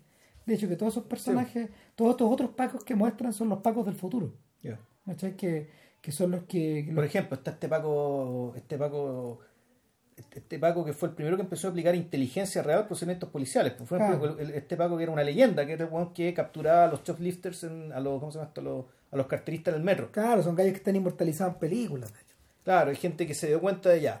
Ok, tenemos este tipo de hueones. ¿Quién es este hueón? ¿Quiénes son sus amigos? Ta, ta, ta. En fondo, aplicar algo que es tan obvio, ¿cachai? Que son tan obvio, fueron los pioneros en darse cuenta, ok, ya estudiamos la calle. ¿cachai? Estudiemos estos hueones. Sigamos estos hueones. Claro. anticipémonos. O sea, hagamos pega preventiva. Eh, que tampoco sirve para nada porque en realidad puta, hay gente que sigue siendo pobre, gente a la que el, el sistema el sistema carcelario no la, re- no la va a rehabilitar, rehabilitar, pero ese es otro problema. Ahora, aparte de todo este tinglado están los márgenes, por, de- por, por ponerles un nombre. O sea, yo, yo antes de hablar de los márgenes, yo hablaría de un personaje central, que al revés, que el personaje que está en el centro de la sociedad, que es Javi. Ah, sí, no, no hemos hablado nada de ahí porque no, importantísimo. porque no hemos vuelto, claro, no habíamos vuelto a los hermanos Martino. Claro. Eh, Abby en el fondo es el otro anclaje de la, el otro anclaje de la, de la serie. El otro anclaje femenino de la serie. Claro. ¿Qué es lo que pasa con Abby? Eh, y yo creo que podríamos hablar de Abby y, y de, y, y de Aileen, en el fondo. Ya. Y un rato de los personajes femeninos que flotan por acá. Eh, un personaje como Lori, por ejemplo, es un personaje que está enmarcado dentro del género. ¿Cachai? El viaje que hace ella es desde la chiquilla que llega a la ciudad, se convierte Se en con- prostituta. Se convierte en prostituta estrella, después se convierte en estrella porno, Claro. y la tercera y el tercer capítulo viene que ya, ¿qué pasa, qué pasa, qué pasa después? De, ¿Qué pasa después con la mayoría de estas personas? de, las, de las personas que se dedican que- al porno, las no- mujeres que se dedican al No, porno. y, y en el fondo son explotadas de esta forma, no solo por no solo por los pimps, sino que luego por sus agentes, Por sus agentes, y por luego los- por su luego por sus por socios. sus managers, sus socios, los productores, por todo el mundo. Claro. O sea, En el fondo, eh, la prostitución, como tal, tal como habla Godard, llega hasta el tope. exacto. Hasta el tope. ¿cachai? Y todo es prostitución, al final, al final del camino. Ese es como el arco de Lori.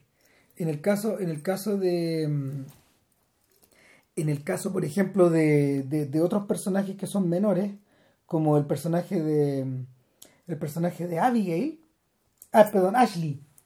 El personaje de Ashley ¿Ya? que es una de las chicas de Sisi, que al final de la, al final de la primera temporada Ella eh, se va. Abby, Abby, Abby le, le, Le regala un pasaje, sí. le- claro, le compra un pasaje y la, y la, la hace marchar. Bueno, Ashley regresa, Como activista. claro, Ashley regresa con- incluso con otro nombre, con bajo el nombre de Dorothy, creo. Sí, cambia nombre. Claro, cambia de nombre, regresa como activista y también es un arco trágico. Lo- lo- los pimps se deshacen de ella y, y se deshacen de ella eh, de una forma tan salvaje que, Que ni, ni te la muestra. que ni te lo muestran, no está fuera de cámara.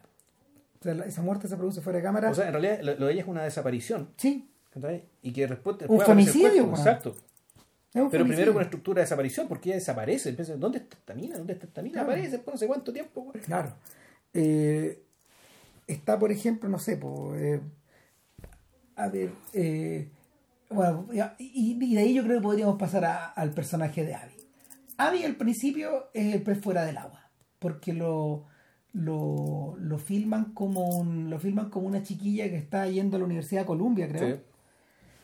Eh, que carretea de hecho en The Deuce en lugares parecidos que, y, que, y que por una por una casualidad termina termina arrestada cuando termina arrestada cuando eh, ella es designada por sus compañeros para para comprarse un- unas pastillas de speed como de anfetaminas para poder estudiar un examen pero rápidamente queda rápidamente queda claro que el corazón de ella no está puesto ahí de que está a punto de dejar la U de que la relación con sus padres es completamente Sí. lejana A ver, bueno, y- y más con el perfil. Ella es de partida privilegiada, Sí, de familia, de familia próspera. No, un personaje que vive upstate, Sí, arriba, en las mansiones. vive en las mansiones, eh, que es una cuica, pero al mismo tiempo muy inteligente. Por lo tanto, es ya esta gente es tan inteligente que la universidad le queda chica. ¿cachai? La universidad le queda chica y es tan intensa, además.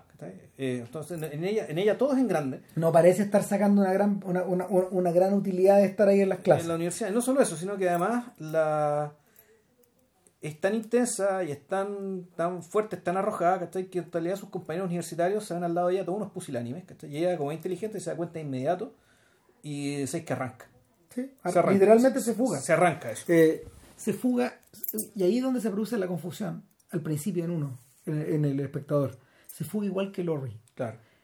Eh, la única diferencia es que vemos desde dónde se está fugando. Claro, y- y- El infierno de donde se arrancó Lori no es mostrable. Exacto. no se puede mostrar. No, no lo podéis dimensionarlo. Mm. Entonces, pero el, el, el, el atado, el atado en el que, el, el atado en el que está Abby la lleva, de hecho, finalmente a la lleva finalmente al local de al local de al, al local de Martino. Y Martino de inmediato nota lo excepcional del personaje.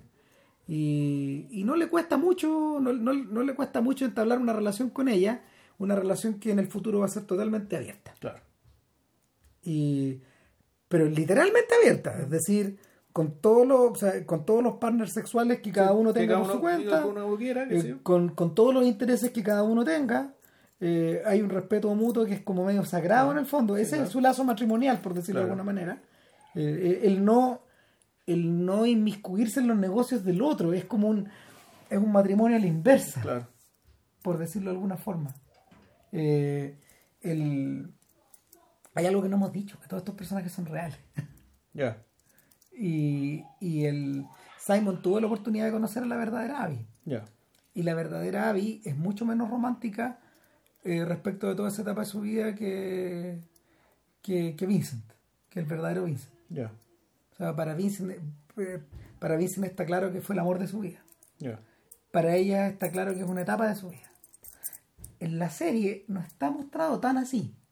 Tan, tan, tan así. Pero tampoco suena falso. O sea, tampoco, fue- tampoco te, pare- te pareciera que la serie te, te mintiera al respecto. No, no, y no lo romantiza por- tampoco. Por una, razón, por una razón también más clara. Es que Martino era mucho mayor que Abby. O sea, no mucho mayor, pero era mayor que Abby. Era una generación antes. O sea, 10, 15 años tal vez, ¿no? Sí, claro. Una cosa así.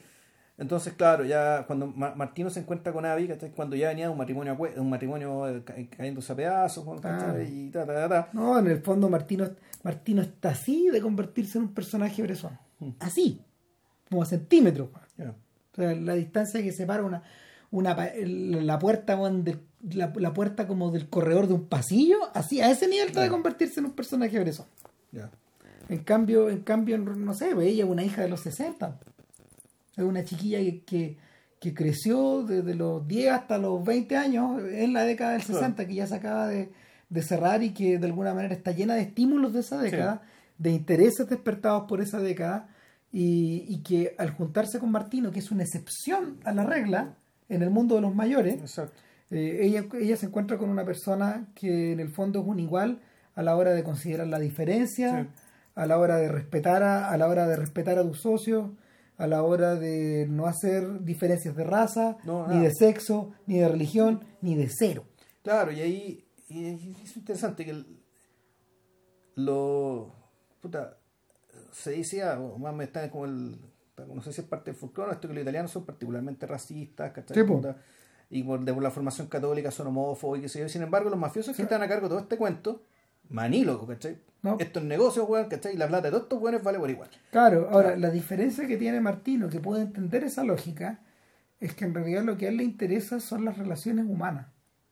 Y va quedando de a poco claro porque eh, cuan- si bien él, por ejemplo, eh, al principio lo vemos manejando un negocio, al principio lo vemos manejando dos negocios, de día y, y por eso está reventado. De día maneja como el local de un restaurante coreano Claro. que está empezando a vaciarse de Dios. No, no tiene, no tiene clientes. Y de noche maneja un bar al otro lado de la ciudad, lo maneja creo que en Brooklyn. Y ahí es donde, ahí es donde casi lo, saltan no lo saltan, ya. Claro. Eh, y re- eh, eh, furioso, con furioso con esta lógica, revierte, renuncia, renuncia a uno, a uno de los locales y se concentra en el otro. Y tiene, tiene esta idea de que para hacer entrar a los clientes, compra unas mallas para que las chicas se disfracen, la- la- la- la- la- las chicas que son las meseras se disfracen. Y, y se le llena. Y eso llama la atención de Tommy Dice, bueno, aquí, aquí hay un tipo que yo conozco porque conozco a su hermano, al bruto de su hermano, que Claro, anda que plata. que era un tiro al aire, pues, Claro, la rascadera. y, y cómo se llama, y el y este sujeto me, este sujeto, ¿cómo se llama? Me, me permite me permite tener cierta confiabilidad y un buen despierto. Mm. Eh, ahora, lo que hace Martino ahí adentro, de hecho, no es concentrarse en sacar mayor cantidad de plata, es pasarlo bien. Sí. Y es como conversar y establecer una relación con tal igual persona. Claro, entonces ahí Martino en el fondo se convierte también en una especie de, no sé si cerebro, corazón o vaso comunicante, digamos, ¿cachai? Un depositario de, de folclore, de historias, de conocidos, ¿cachai? En fondo, todo gira en torno a él, Sí, son figuras folclóricas. ¿cachai? O sea, el, dado que él está en un lugar aquí donde todas estas personas iban, tú cuando estas personas estamos hablando a veces de los pacos, de los pimps, de las prostitutas, ¿cachai? De, de la comunidad homosexual, de la que vamos a hablar, de la que vamos a hablar un ratito más, Es un poco, es un poco lo que le pasa a los artistas, ¿no? Es un poco lo que le pasa a Sal, el italiano que es dueño de la pizzería, bueno, el corazón de Betstui en Haz lo correcto. Sal lo que le gusta es alimentar a la gente, es tener su negocio, es que su hijo, es que su- es que su- es que su- es llevar la comida a la casa, es que sus hijos tengan un buen lugar como para es, dejarle un buen lugar a, sus dos hijos eh, y tener una relación pacífica con esta otra gente. Claro. Porque, porque para él siempre va a ser otra gente. esta otra gente. Lo, lo, ¿Cómo se llama? Los, nuevos habitantes de la, los nuevos habitantes de este gueto. ¿Cachai? Que, que están, que está, que está, ¿cómo se llama? En, que está en Brooklyn. Y el, el rollo acá es que eh, tanto, tanto Martino, tanto Martino como Asal eh, los dos van enfrentando, los dos van enfrentando, los dos van enfrentando una problemática que se empieza a abrir. ¿cachai? Y es que en el caso, en el caso de Sal, eh, en el caso de Sal, es un descontento que está, un descontento que está hirviendo y acumulado desde hace décadas. En el caso de Martino, lo que hay finalmente eh, es un cambio cultural. O sea, se van a hacer estas cosas. O sea, hay un cambio cultural que da de la mano. Por un lado está eso, pero por otra parte está el hecho que la, la mafia lo involucra cada vez más en negocios que a él prefería no estar. Que, claro. que, el, que, que toda la primera temporada en el fondo te lleva al, al cierre con el negocio de los parlors.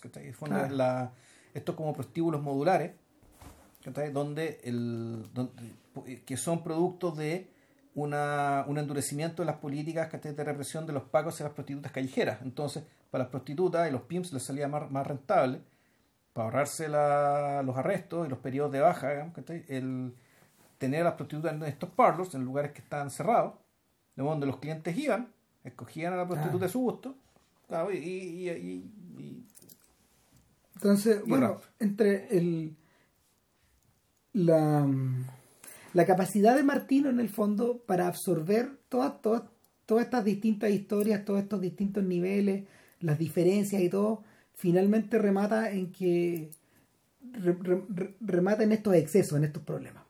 Que... Entonces, entonces está lo grave, porque en el fondo él está emparejado con una mujer, con una mujer inteligente que rápidamente se hace consciente, pero tiene que hacer un poco, no, no, la vista gorda, pero sí tiene que entender que no puede cuando tú llegar y meterse con los pimps.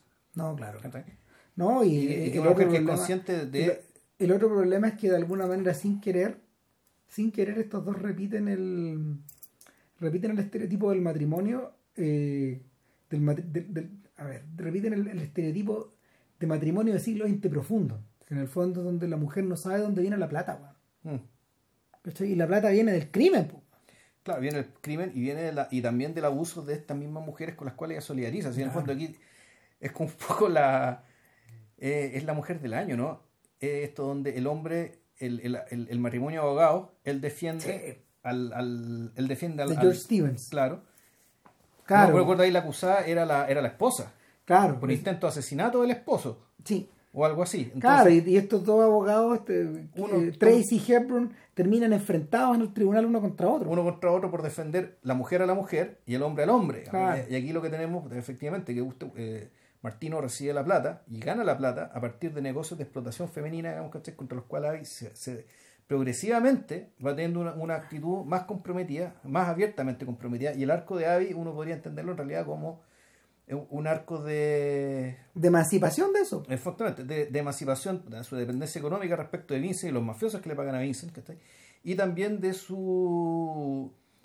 esto es interesante, de su involucramiento eh, respecto de estas comunidades mucho más desprotegidas y mucho más... Eh, y, y, mucho más, más o sea, no, no, quiero decirlo de esa manera. A ver, en el fondo lo que ella hace es, ella primero arranca, de su de, su entorno absolutamente privilegiado, primero para caer acá, amoldarse y con el tiempo ella se empieza a convertir también en parte de esta, en, parte también central de esta comunidad en torno al porno, la prostitución, los artistas, digamos. Si su padre, si su padre eh, no tuviera esta suerte como de, porque lo vemos una sola vez al padre de Abby a la madre si sus padres no tuvieran esta suerte como de confianza en lo que la hija es, cualquier persona podría decir, bueno, esta mujer está yendo cuesta abajo en la rodada, desde fuera. Claro.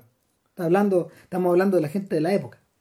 Entonces, ¿qué está haciendo esta mujer con estos mal nacidos?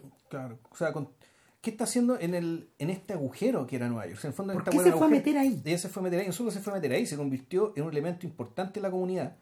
Pero un elemento importante, respetado, eh, un pilar para ayudarle a muchas mujeres que pasaron por la por el tema de la prostitución y, y, y, gran apoyo al, participando con las feministas, tratando, peleando contra el porno, que el fondo es, eh, es otra que otra variante de la historia que empieza a desarrollarse después.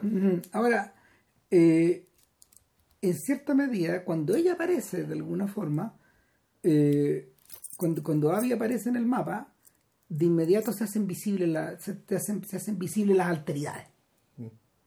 Eh, interesante. Abby bisexual, por empezar. Exacto. Lo sabemos después, pero da un poco lo mismo. O sea, de hecho, ella lleva una vida sexual muy intensa en la película y lo, vamos viendo. Eh, el, pero la interesantemente, en, la, las alteridades, y, eh, a ver, en, en, un contexto histórico, la noción de alteridad emerge, emerge en la academia en esa época. También. Puta, yo usaría la palabra que están usando las tesis actualmente, que hablan de las disidencias. Ah, también. A mí me gusta más alteridad. Pero, pero, es pero es porque en el fondo, no sé, también, también involucra esta cosa como histórica. Pero el, ¿quiénes son los que caben ahí? Las prostitutas, los inmigrantes, los homosexuales, o sea, las mujeres en general, particularmente las actrices porno y prostitutas, al fondo claro, la misma... y, y, y, y, y, en último término, lo, también los, la comunidad afro. Todas estas son las... Afro y latina. afro y latina, que de repente emerge después, pero todas estas son las disidencias que dan vuelta por ahí. Eh, y el... Y no me acuerdo, no me acuerdo de una producción de Simon donde se hubiera lidiado con el tema homosexual como se hizo acá no es el corazón en absoluto, pero, pero la presencia, la presencia de Paul, que es uno de los barman, te abre, te abre esa vertiente hacia ese mundo. Y de inmediato queda súper claro que a los ojos de Vincent, a ojos de Vincent da un poco lo mismo. O sea, él, él, él a todos, él a todos, él está dispuesto a servirles a todos un trago honesto, como dicen estos gallos. Exacto. An honest drink. An honest drink. Paga por su copete, tómeselo. Tome su copete, váyase o quédese, converse o no converse no arme hueveo, ¿no? No hueve. No, no, de jugo. Claro. Y, y claro, el, la figura de Paul, en este caso... es, la promesa, también del bar de Luis y Gay, Sí, claro que sí. Exactamente. Ya vamos a llegar a eso. Hay ciertas conversas que son incluso hasta parecidas. Sí, claro que sí. Eh, el, el, rollo acá es que eh, la, la, la, presencia, la presencia de Paul te abre esa vertiente eh, y explota para distintos lados explota, por ejemplo, no sé, para el mundo teatral. Claro. Explota para el mundo de, los saunas. Claro, del cruising también, porque él también se va a meter Explota para el mundo del cruising. Y te proporciona también el, te proporciona el lazo que va a ligar esto con el final de toda esta era, que, es la aparición del SIDA. El SIDA, claro. Y eh, al centro de todo esto, Paul es un emprendedor. Sí. Paul es un emprendedor en el sentido que, por ejemplo, Abby y Vincent no, lo son. No son. No ellos, son. ellos son administradores. Paul tiene, tiene, una visión. Paul tiene un sueño. Tiene una visión, tiene una visión. Y su visión es un lugar de citas y de baile para el público gay, aunque no necesariamente, no excluyente, digamos, que mm. pueden ir mujeres también, qué sé yo, y con una estética puta elegante, fina, ¿cachai? Un poquito decadente, pero. Deudor en los años 40, claro, Media, vintage, esa, esa cosa de eh, eh, eurodecadencia, un poquito, claro, que, que, en el fondo le dé sabor al lugar, etcétera y, y claro, Poli Paul, eh, Paul y sus amigos en el fondo eh, trabajan en The Deuce o circulan por The Deuce, pero en realidad ellos viven en el village, hacia el sur. y, ahí de hecho se muestran en varias escenas, de hecho el, este lugar está inaugurado ahí. Ya. Está inaugurado en el village. En el village Claro, entonces en algún momento, en algún momento Pipo le, le dice, o sea, se lo conversa y, y Vincent dice él no quiere, él no quiere estar, él no quiere. Él quiere estar fuera. Él, quiere estar fuera en este negocio. Ok, si él, si, si él se la puede, que lo haga. Yo le hago, le hago presente que hay ciertos peligros, pero tiene que manejarlos bien. Entonces, el, una de las tragedias de Paul es que de alguna manera eh, la economía, la estructura económica de, de estos negocios estaba tan vinculada con la mafia que en algún momento él revierte a la mafia y él entrega el local. Él entrega el local persiguiendo otro sueño. Claro. el de los baños. No, no, persiguiendo otro sueño, que es el de poner con su pareja un teatro. Ya. Ah. Y en el fondo, no sé, eh, los saunas y los saunas y el local y, y el bar, todo paga para el teatro. el teatro. Eh, en cierta medida, eh, en cierta medida, él prostituye ese sueño para conseguir otro. Otro. Y, y, y él se hace cargo probablemente de una forma más adulta que todos los personajes de los costos de eso. ¿Cachai? Y no por nada la serie, en la serie de época se cierra con él. Se cierra con él, o sea, se cierra con él y con él cojeando con un bastón. Claro. eh. Como, como No, ya, ya, ya- ya tiene el virus. po, él ya estaba claro. O sea, de- de- después de haber visto la larga agonía de su pololo, que el hermano de Franco, por lo demás, el que hace el maestro cestero. Puta, weón, gran, gran actor. gran actor, weón, muy bueno, weón. No, gran actor. Chris Franco, ¿cómo se llama? No, No me acuerdo es el nombre pila del hermano, del hermano pero bueno. Bueno, de hecho, al punto me costó reconocerlo, weón. Sí, no. ¿Cachai? Era otra mirada, otra forma, otra, otra gestualidad, bueno, notable. Bueno, ojo, eh, yo, yo, quedo- yo estoy muy impresionado con ese actor, no con el hermano Franco también, Con sino Coy. con, con Coy, Chris Coy. Y ese weón tiene todo para ser estrella, no sé por qué todavía no lo es. Puta. Lo tiene todo, tiene la pinta, tiene la voz, tiene la calidad, weón, Eh, ¿cachai? Eh, Ahora, todo. en paralelo, yo diría que la- el antónimo de, el antónimo de Paul, el antónimo de Paul es Dwyer. El maestro Chris Bauer. Claro, Dios, Frank Sobotka. Frank Sobotka. El que sabe, sabe también. Exacto. Ya nada, pues, eh, Dwyer, Dwyer es el cuñado de los, de, ¿cómo se llama? De los Martinos. Eh, Claro, porque él está casado con la hermana. claro, Dwyer es un irlandés, un, bruto. Es un irlandés medio abrutado, y, y por, por razones de salud termina, weón, puta, eh, un poco, un poco, o sea, bueno, él es un teamster. Sí, él es un camionero Claro, sindicato claro. de camiones. Y, y Como no, Frank miento, no, no es un teamster, es un gallo que trabaja en construcción. Ya. Trabaja en construcción y, y en el fondo él ve de cerca el otro lado del negocio de Pipolo y del hongo, que en el fondo tiene que ver con, con las coimas y con lo que se paga y no se paga para poder construir y para poder mover las cosas, etcétera Y, y tiene un ataque al corazón en algún momento de la serie, ¿va? y eso le obliga a un cambio de vida, pero el cambio de... puta, en vez de tener una vida más sana, este weón se entrega al vicio, Sí, pues, no, y queda, y queda a cargo, queda a cargo del parlor, po, Claro, queda, queda a cargo, claro, queda a cargo del puterío del negocio. del prostíbulo. Claro, y, y, y que, y que nada, pues, estos prostíbulos, estos prostíbulos cumplen una función, cumplen una función económica para la mafia, pero al mismo tiempo una función, una función social para los pacos. Claro. Que fue una, fue una- se produjo esto a través de una suerte de acuerdo. Saquemos a las mujeres de las, Las calles, calles. Las metemos en otro lado, Claro. otra vez la misma O lógica. sea, las calles se ven limpias, pero la cuestión sigue ocurriendo. adentro de las casas, Exacto, adentro de estos adentro, de, parlors. adentro- adentro de los townhouses, ahí, Claro. en, esto, en, en- en estos edificios. Entonces, eh, finalmente, finalmente, no sé, pues Dwyer termina a cargo de esta weá. Es el negocio perfecto para Sí. él. él. él- él- No porque gana la plata fácil, pero este weón no es como Martino. A él no le gusta la gente. Claro. Prefiere estar solo, con la gente manejando de aquí para allá, organizando como si esto fuera un lugar de construcción, con esta, con esta, con esto, con- ¿cómo se llama? Con estas obreras que tiene ahí, porque finalmente eso es. Sí. Repite una forma de vida y la duplica. Y, y por otro lado se convierte, se convierte en un sujeto puta que no tiene ni un problema en, en mandar la moral weón, al, al carajo.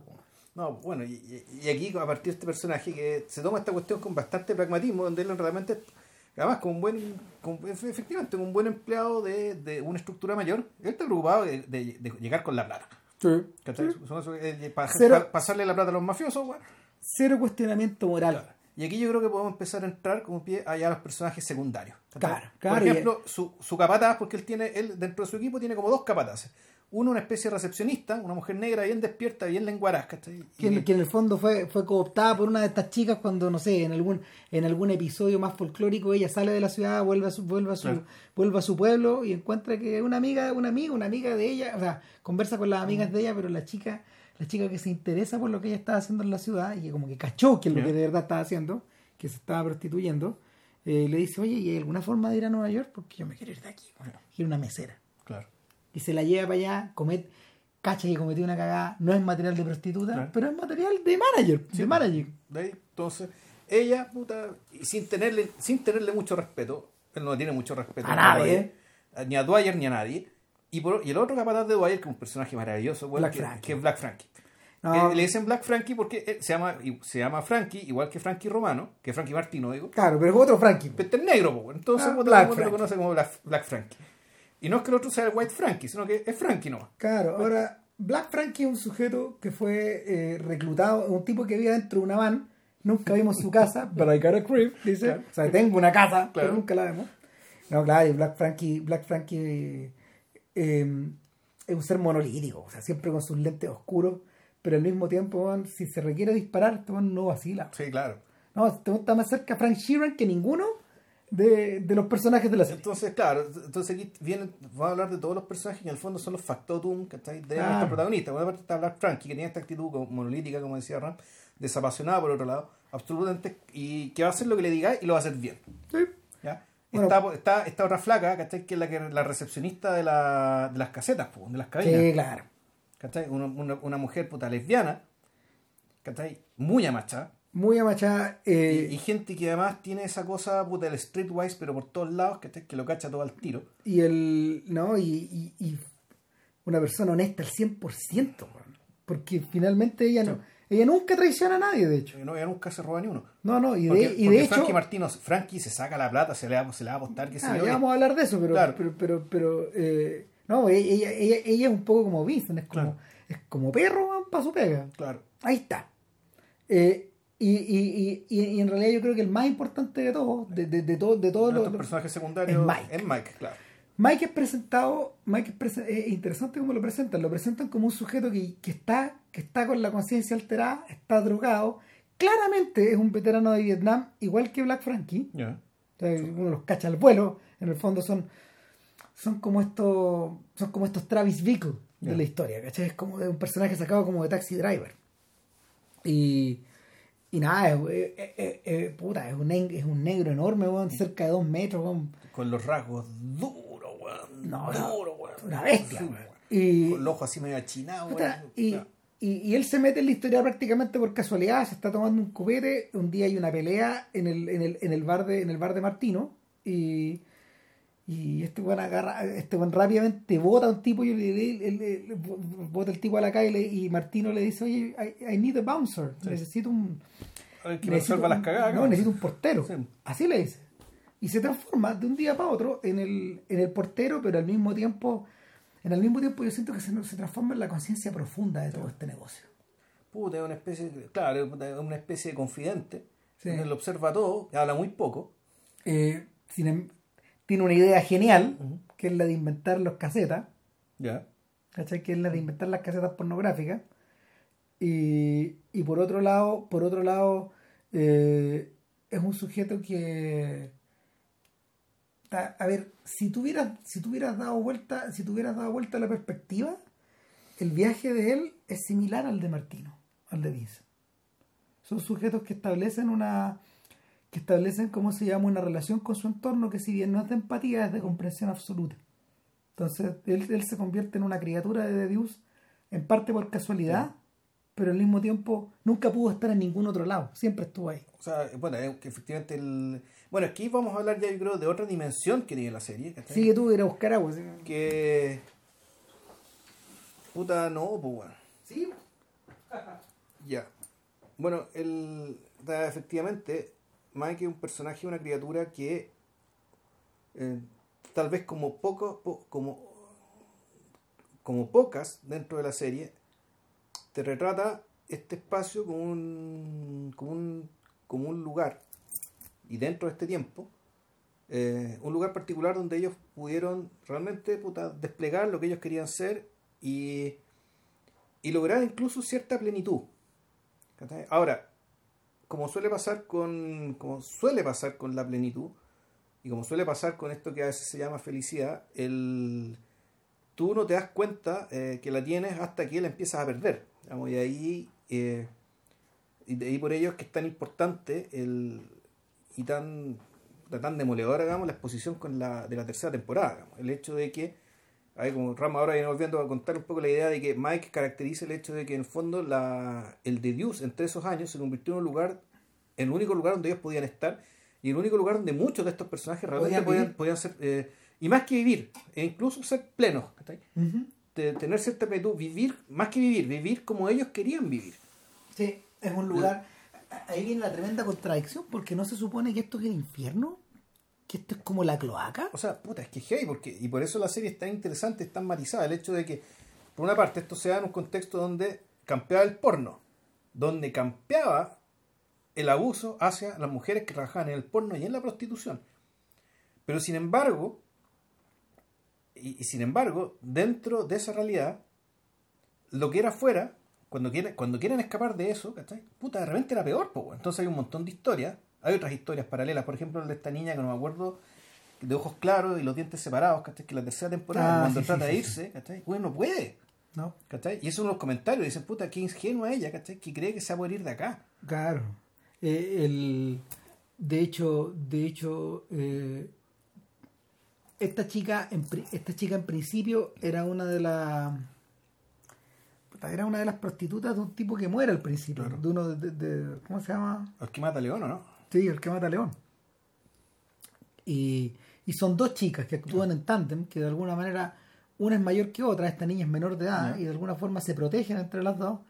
Y la, eran, eran chiquillas de, claro, era, sí, eh, sí, no, no, no eran, no eran del mismo, no eran del mismo pin, porque la otra estaba con Larry, cae presa esta chica, ella queda sola y, y, queda- y- y- y empieza a pertenecer, a pertenecer a Sisi y va cambiando de, de tipo en tipo y en algún momento en el tercer en, la, en la tercera en la tercera parte ya una persona de más de, de más de 30 años eh, que que ha encontrado una suerte de solaz eh, junto con Mart- eh, trabajando para Frankie Martino y para su socia, Claro. la, la chiquilla del la chiquilla del local. Y ellos están haciendo ellos están haciendo pornografía mm, pornografía amateur y el, finalmente la serie termina por concentrarse en ella de una manera muy sutil y su vecino Claro, que es un homosexual de raza negra. que que que es un chico que es como un, bai- que es un bailarín Pero que también trabaja en un. Creo que trabaja en algo con, la- con, con costura, vestuario del teatro. sí, claro pero pero él, él está ligado al mundo teatral Sí.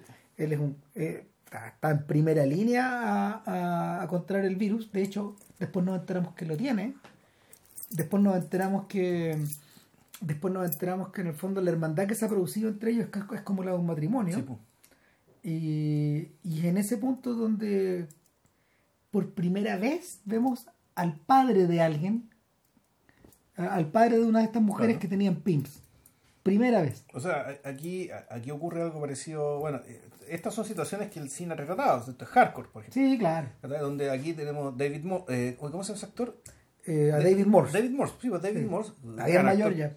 Claro, ya viejo, hecho, para la cagada. Llega a Nueva York porque encontró, vio una película donde aparecía a alguien que reconoció como su hija. Claro, un amigo, un amigo del trabajo le dijo, oye, Sí. no, esta no es tu hija, loco. ¿Qué Que se onda?". desapareció hace no sé cuántos años. Que la 15 cuestión- años desaparecida. Sí, y, o más de 15 años desaparecida, no sé. Pero, pero el tipo va y hay, una, hay, hay un, hay un episodio así, que es prácticamente dedicado a, esa búsqueda. claro, dedicado, dedicados a, a ese encuentro en el fondo y, y que es un poco operado por el... Por, es un poco operado y orquestado como por el amigo y le dice ya pues abre la puerta o sea no y hacia el final el- cuando se reencuentran padre e hija el amigo dice bueno y padre e hija se reunieron y bueno ella se- es que después dice ella no va a volver pero el otro le tocan el, le tocan el hombre y le dice "Bueno, Fran, mm, o sea la, la vuelta no la ordena nadie no me acuerdo qué es lo que le dice No, pero que dice al fondo es que- pero queda claro de que, de que, este- de que, de que en el fondo de estas historias tú nunca regresas que, claro, que si tú. eh, no, no solo eso, Max. Incluso si te vas No, claro, inclu- y, y además está logro. Si te arrancaste una vez, ¿cachai? ¿qué te asegura ¿cachai? que, puta, que algo cambió al otro lado para que no tengas que arrancar Claro, un par de capítulos después la chica reaparece y bueno, le dice a su amigo, eh, puta, me- cuando estábamos cruzando, estábamos cruzando el puente ayer, sí, bueno, y me di cuenta que esta era una mala idea, weón. Porque él también tenía muchos fantasmas. Y también tenía muchas cosas. No hay mala onda entre nosotros, pero tenemos dos vidas separadas. Sí. Eh, o sea, lo, lo hermoso de alguna forma de la historia es que estas dos vidas separadas en algún momento vuelven a juntarse, aunque tengan que separarse de nuevo. Claro. Eh, cuando Lori se ve enfrentada a esa misma situación, eh, ya muy avanzada la, la, La- la la serie, digamos. Y llega, llega por estas casualidades de la vida a pasar weón, delante, o sea, a, a pedirle a un taxista que Que la lleve delante que de la que casa. fue su casa, la casa está clausurada. Sí, pues. Ya no queda nada, no queda ni la gente que vive ahí. Sí, pues como cuando Don Draper va con sus hijos bueno, a lo que fue su casa de infancia. Claro. ¿cachai? Mm. Ahora, ahora, el caso. Y, y el caso, claro, el caso Lori es, lamentable porque llega un momento en que dice. Y eso es como la. Cuando ya se da cuenta que lo perdió todo, que no tiene salida de trabajar en el mundo del espectáculo fuera del porno, ¿cachai? Cuando la, se siente traicionada por todo el mundo y se da cuenta, yo, yo no soy nadie, no tengo nada. no, Una vez que me en este mundo, ¿cachai? renuncié a todo. incluso mi nombre. Claro, renunció puta, a su nombre, a su familia, a su historia, ¿cachai? y una vez que. Y todo eso por la industria. Y cuando la industria le da espalda, bueno, queda sin nada. Sí, no. Eh, ahora, interesantemente, bueno, este es el momento donde podemos hablar de la industria. Cacha la media vuelta, llegamos. Uh, ya, el, a ver, la industria del porno es margi a ver, eh, en rasgos generales es más o menos parecida a lo que vemos en The News, pero no es igual. El, igual que en el cine, igual que en el cine, en el, en el desarrollo del cine, mm, igual que en la historia del cine, el porno también comienza con, con a ver, puta, no es que lo que pasa, ver, lo que pasa es que la pornografía existe desde los comienzos del cine, Sí. en realidad existe desde los comienzos de la fotografía, y de más atrás, de los grabados, etcétera. Pero, pero la, la pornografía, la- el negocio de la pornografía como tal, eso es distinto.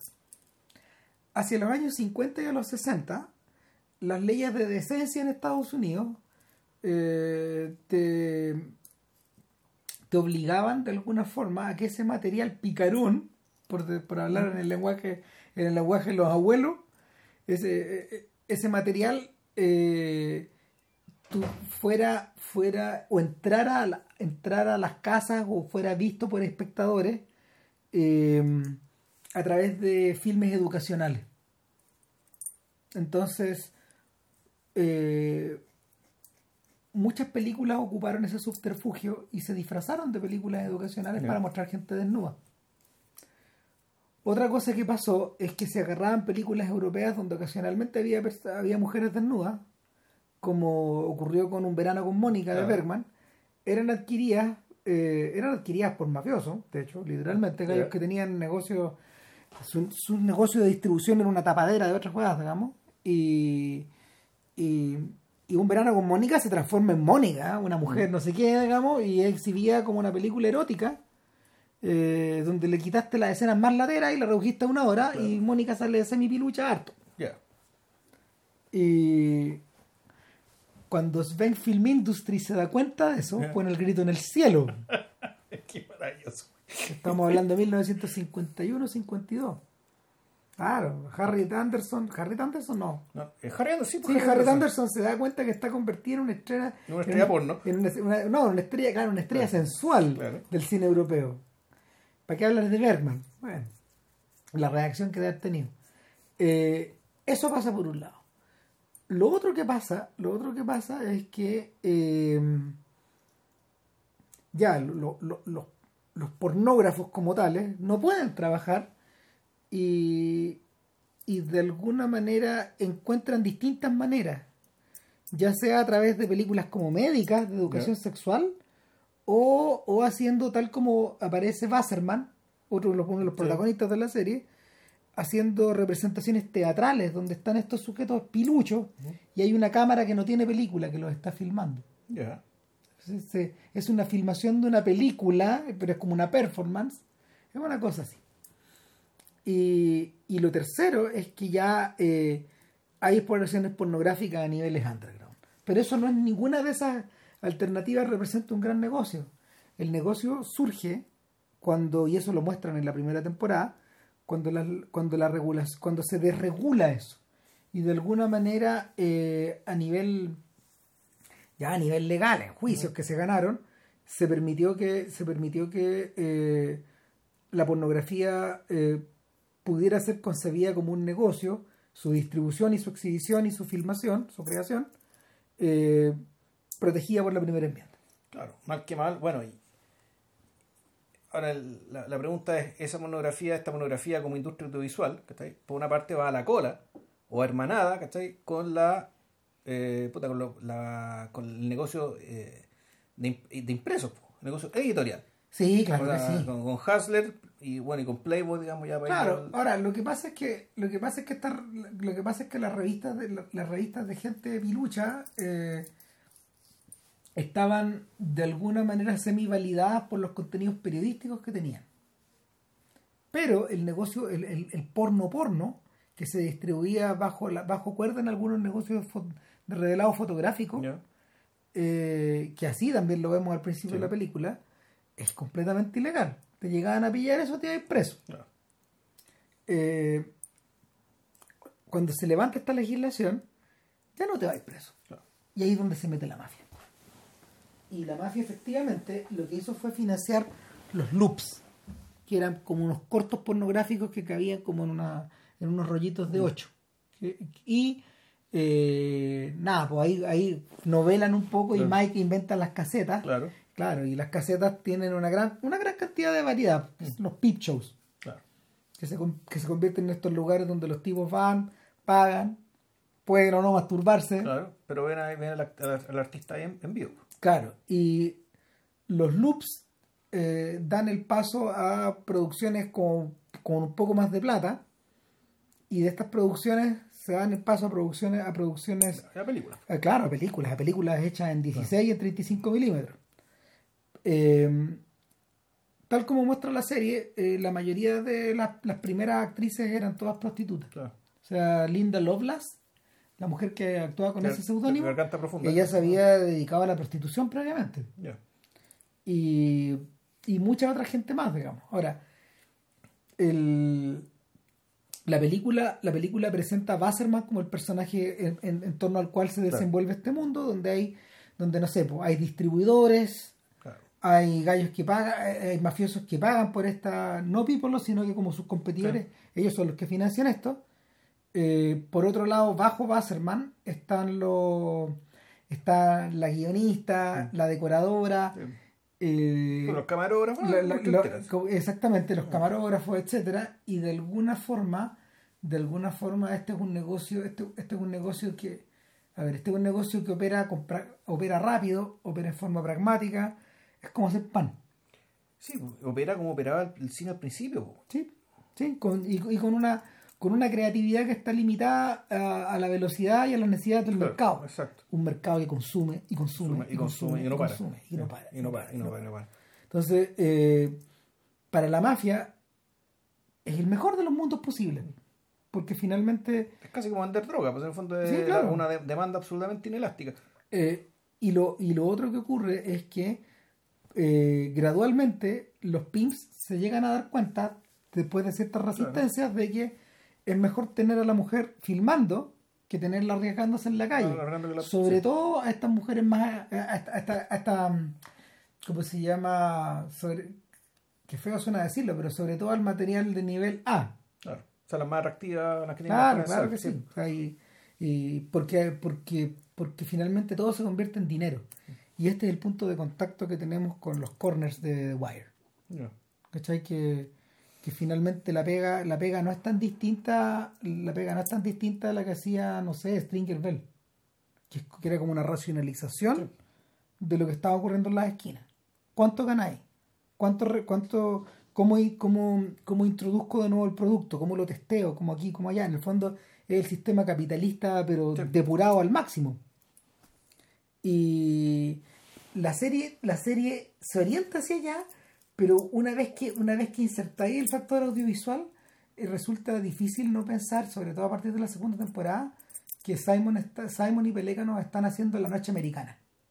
Es decir, no sé, es como una especie de, una especie como de, de, la noche americana de Truffaut, digamos, donde, es decir, un producto, un producto audiovisual que está reflexionando sobre la naturaleza del audiovisual y sobre la forma en que ellos mismos, Simon y Pelécano y toda esta otra gente, ahí, y toda la gente de Blown Deadline, que es la empresa de Simon, eh, han, han, han, agarrado una posición, una posición muy curiosa en una industria que también, que también se parece a la del panadero. Genera material en estos días de streaming, tienen que generar una material con demanda inelástica. Hoy, hoy. Ahora, yo diría que en ese sentido la segunda y la tercera temporada son absolutamente análogas. Vamos a decir, en el sentido donde más que reflexionar sobre el... Claro, la noche americana es yo creo que la, analogía es, no, es, del todo precisa, Porque la noche americana, si yo recuerdo, está es básicamente sobre la filmación. Sí, es pues. un proceso de filmación. Eso es, pues, claro, aquí claro, aquí estamos hablando de un proceso de concepción, escritura, reunión con los guionistas, cómo nos conseguimos la del financiamiento, ¿cachai? Tú, tú, y llegamos Ah. al final a la filmación. Y, eh, y en- e incluso en el caso de la tercera temporada, la tercera temporada se produce un proceso absolutamente análogo, solo que con otra película de Candy René. Claro, o sea, porque fin- finalmente... Con la, con la segunda, ella, ella se convierte en una especie de ícono del porno. Y en la tercera temporada, siete años después, ella ya básicamente la, la pulsión creativa la lleva a, casi por defecto o, por, o como acto reflejo, la lleva más allá del a género. no, no, al revés, que ella quiere escribir una historia, siente que la necesita escribir sobre los códigos que ella conoce, que son los códigos del porno, por eso está el tema del, del reflejo, y sin embargo la historia que ella está escribiendo, Wasserman ¿cachai? le tiene que decir que no, esta historia es otra cosa, esto viene desde otro lado, no tiene ninguna necesidad del porno ¿cachai? para contar esta cosa que estáis contando. Finalmente, finalmente, claro, o sea, lo que pasa es que el problema con, el problema con la noche americana es que no es lo suficientemente buena. Ya. No es lo suficiente, no es, buen- no, no- no es lo bastante buena película como para compararla. No, no, si no es que no, es No, que- a pero- pero- buena película, pero- si lo que pasa, el problema que tiene es que como trata de una filmación y trata por lo tanto un periodo Está corto más y no problema, está acotado Está y más además acotado. está poblado de histeria. Y eso, y eso no es malo, eso la película se trata, eh, se trata sobre eso Ahora- también. ahora- esto es otra cosa, esto es un arco mucho más grande. Lo que, lo que yo siento, lo que yo siento es que Simon, tal como, tal como ocurre en Show Me a Hero, Simon refleja buena parte de los intereses de, lo- de los intereses públicos eh, y artísticos de Simon se reflejan en el personaje central. El personaje de Oscar Isaac de alguna manera es un trasunto de él, Ya. con todos los atados que, que ha tenido en esta industria. O sea, de hecho, Simon es una figura que es muy respetada, pero no es tan querida. Ya. Porque es un weón muy duro. Es un weón que, en el fondo, eh, hay, hay ciertos rasgos de Wasserman en él. El- es un sujeto que te puede confrontar y desa- desarmarte tu argumento de una forma violenta. Porque no. El no cree en eso. ¿Cachai? Y. Y sin embargo, eh, eh, o sea, fue el primer weón que habló, fue el primer tipo que habló eh, contra la inflación galopante de los presupuestos de las series. O sea, él dijo, él, él se los dijo a todos, a la cara, a todo el que fuera a preguntarle. Es una fantasía estar produciendo temporadas por 100 millones de dólares. El negocio no va a dar. No crean que todos ustedes Van a, pueden van a ser Game of Thrones. Exactamente, olvídense. O sea, de hecho, de hecho eso se- esto se lo dijo, esto se lo dijo a contraviniendo todos los argumentos y todos los sueños locos de David Fincher. No, o sea, no porque sea David Fincher, o sea, el, el director de Zodiac va a ser un tipo que eh, va a ser un tipo que va a poder generar un material que aguante eso. ¿cachai? Y claro, dicho y hecho, eh, muchas de las series de Fincher, salvo Mindhunter, se han ido cayendo porque no, no da, no, no, no hay, no hay manera, no hay manera de poder hacer otro de Get Down. Que el de, de Get Down es la serie ¿quién la produjo? Creo que la produjo Netflix y se la produjo a Baz Luhrmann y es sobre los orígenes del hip hop, pero no, pero, pero eh, eh, sobre los orígenes del hip hop en el Bronx, pero te gastaste 100 millones, pues, weón. no. Entonces, la, la estructura económica de, la estructura económica de esto está como supeditado a ciertas realidades. Es lo mismo que Wasserman le dice una y otra Sí. vez a Candy René. A Aileen. Eh, vieja, olvídate. Voy a poder conseguir esto de, de- de esta forma y de esta otra Claro. forma. No ahora, y en, el- en el- la, la relación que se produce entre esos dos, de hecho, es como media simbiótica. Cuando, cuando, cuando René, después de sufrir una tremenda paliza en la calle, eh, se traga su orgullo, porque ella no cree en la, no cree en la pornografía, eh, y, y- y va a mirar, va- o sea, se va a emplear con Basserman, eh, con un Basserman que está convertido en un gordo, Sí. ¿no? Y que recuerda, que, que, que, que recuerda increíblemente a Ron Jeremy, al joven Ron Jeremy. Claro. Bueno, él es, es el cabro chico de los locos Adams. Sí, po. No, es un tremendo actor. Pa- puta, yo- es uno, en, en general, el- en, en el cine independiente, él siempre ha sido uno de mis favoritos. Él también sale en 10 cosas que odio de ti, de hecho. Sí, él también actúa en esta película del Edward Burns, del actor. Claro. O sea, las calles de Nueva York, algo así creo que se llama. Algo así se llama, ¿sabes? Tiene una tremenda experiencia. ¿Cómo se llama el actor? Espérate. Harvey Wasserman, David Krumholtz. Ya. No, pues Krumholtz, eh, Krumholtz le presta, le presta la facha, le presta la facha a, un, a Wasserman que se autodefine como un pornógrafo. Es un sujeto que fue a la escuela de cine. Que se maneja con todos los clásicos, weón. Que, ¿cachai? que es, un, es un sujeto, claro. Sería un auditor de este podcast. Sí. Sí. No, y, Y probablemente haría un podcast mejor que este. sin duda. Sí. No, de hecho, en serio. Eh, no, ¿Lo estamos jugando? Sí. No, no, si Wasserman, Wasserman en el fondo, Wasserman tiene. Wasserman no es un realizador, pero un sujeto que tiene espíritu crítico. Claro. Y él distingue. Claro, y, al- y al final, y bueno, esta serie tiene un poco eso. Esta serie tiene el, el- la, la tercera temporada, aparte de mostrarte la tragedia, también existe para hacer evidente todo lo que vimos a lo largo de la serie.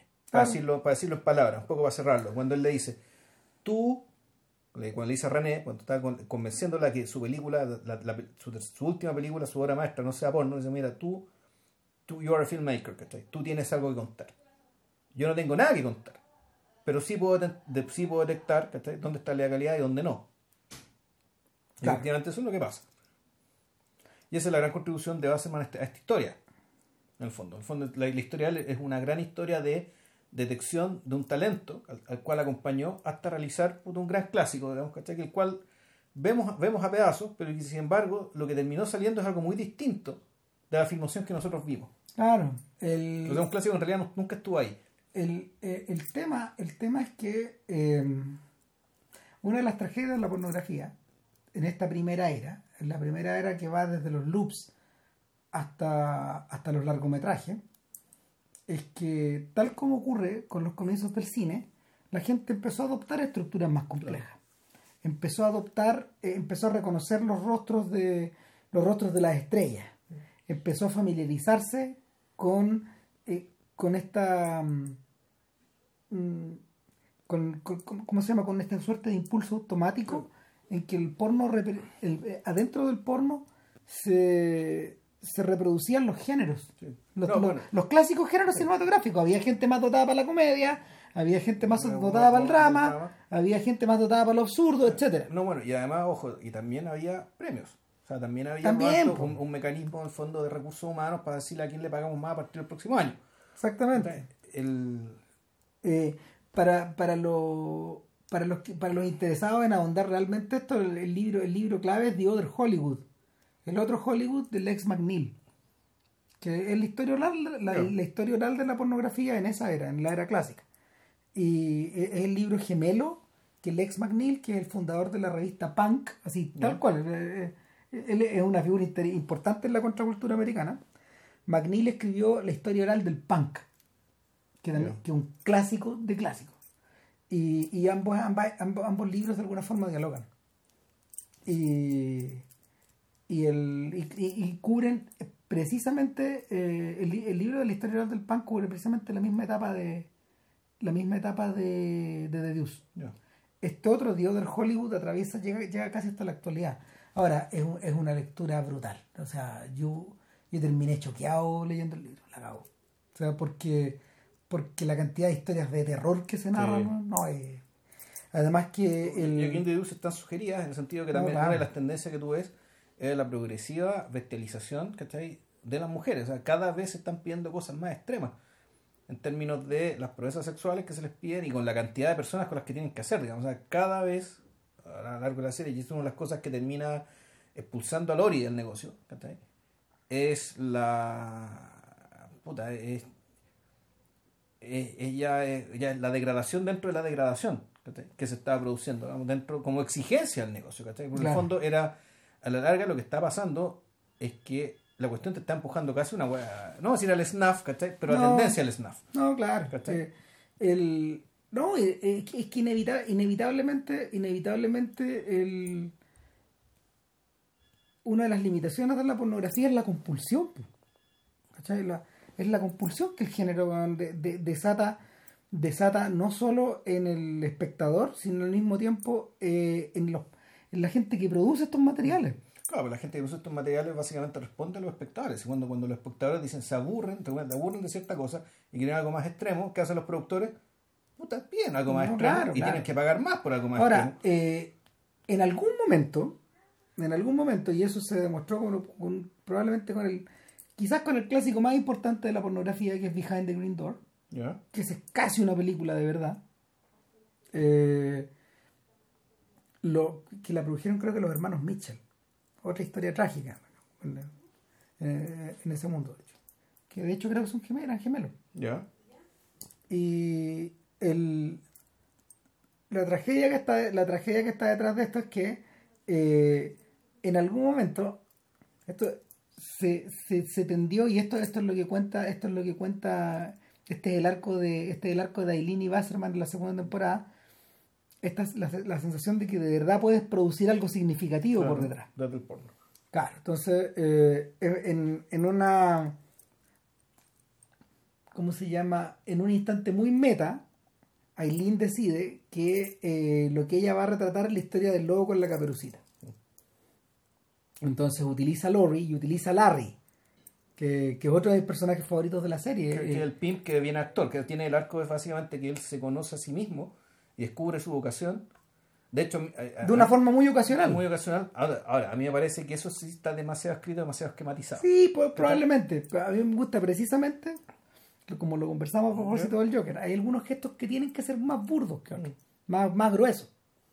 Y en el caso de Larry, lo que... Lo que mm, en, el, en el caso de Larry es un poco el momento en que David Simon, después de ser reportero, se da cuenta, se da cuenta de que eh, cuando una de sus uno, cuando uno de sus reportajes de Homicide se convierte en ficción en la serie Homicide, Ujú. basada en su libro, eh, este ve algo, se hace autoconsciente de eso. Él dice, o sea, él, él él se dice a sí mismo, pareciera ser que la ficción tratada de esta manera me satisface creativamente de una forma en que el reporteo del diario nunca lo va a hacer. Y el libro tampoco. O sea, una de las razones por las que él no ha vuelto a escribir un libro. Pudiendo. Entonces, eh, el- eh, varios de estos personajes cumplen un poco esta función de espejo de, de este proceso. Yo siento que, yo siento que en ese sentido, o sea, de, de- a ver, de esa forma, de esa forma de Dios es más, de, de, de Dios es más manifiestamente autobiográfica eh, del proceso creativo de estos gallos, de, de todos estos O sea, gallos, que ninguna de estas otras claro, series anteriores. Una cosa es el proceso creativo, otra cosa es el proceso, de, proceso creativo como creo algo, otra cosa distinta es cómo mo- yo me reinvento, cómo yo descubro mi vocación, cómo Claro. yo básicamente descu- me, me conozco a mí mismo. Claro, porque En, en el caso de Larry, de, de este pimp, ¿cachai? a mí el, el- el momento realmente brillante es, es cuando es confrontado ¿cachai? por la prostituta que el fácil lo, lo está dejando, que él rescató de las calles, que él, él rescató de la calle, pero en algún momento ella se quiere salir de, se quiere salir de las calles y, y le dice, bueno, tú claro, ahora eres actor, pero en realidad tú siempre fuiste un actor, porque en el fondo tú, cuando eras así de pimp, tú estabas actuando. claro, Ese tampoco eres tú. los pimpos actúan. Y, una vez, y, y y cuando eso me se nota en el vestuario que tienen, en el es- lenguaje que ocupan, Exacto. en las gestualidades que, Los- los con las que se los expresan. bastones con los que andan, es toda una puesta en escena eh, que simula. Puta, esa puesta en escena, la puesta en escena del pimp, en realidad hay- habría que preguntarse por qué son así. Claro. ¿Por Ahora, qué son tan vistosos? Bueno, ustedes son vistosos probablemente para que se sepa que están ahí. ¿Cachai? Y que se sepa además que les va bien. O sea, en el fondo no es muy distinto a los raperos que andan colgando con el bling bling, weón, ¿cachai?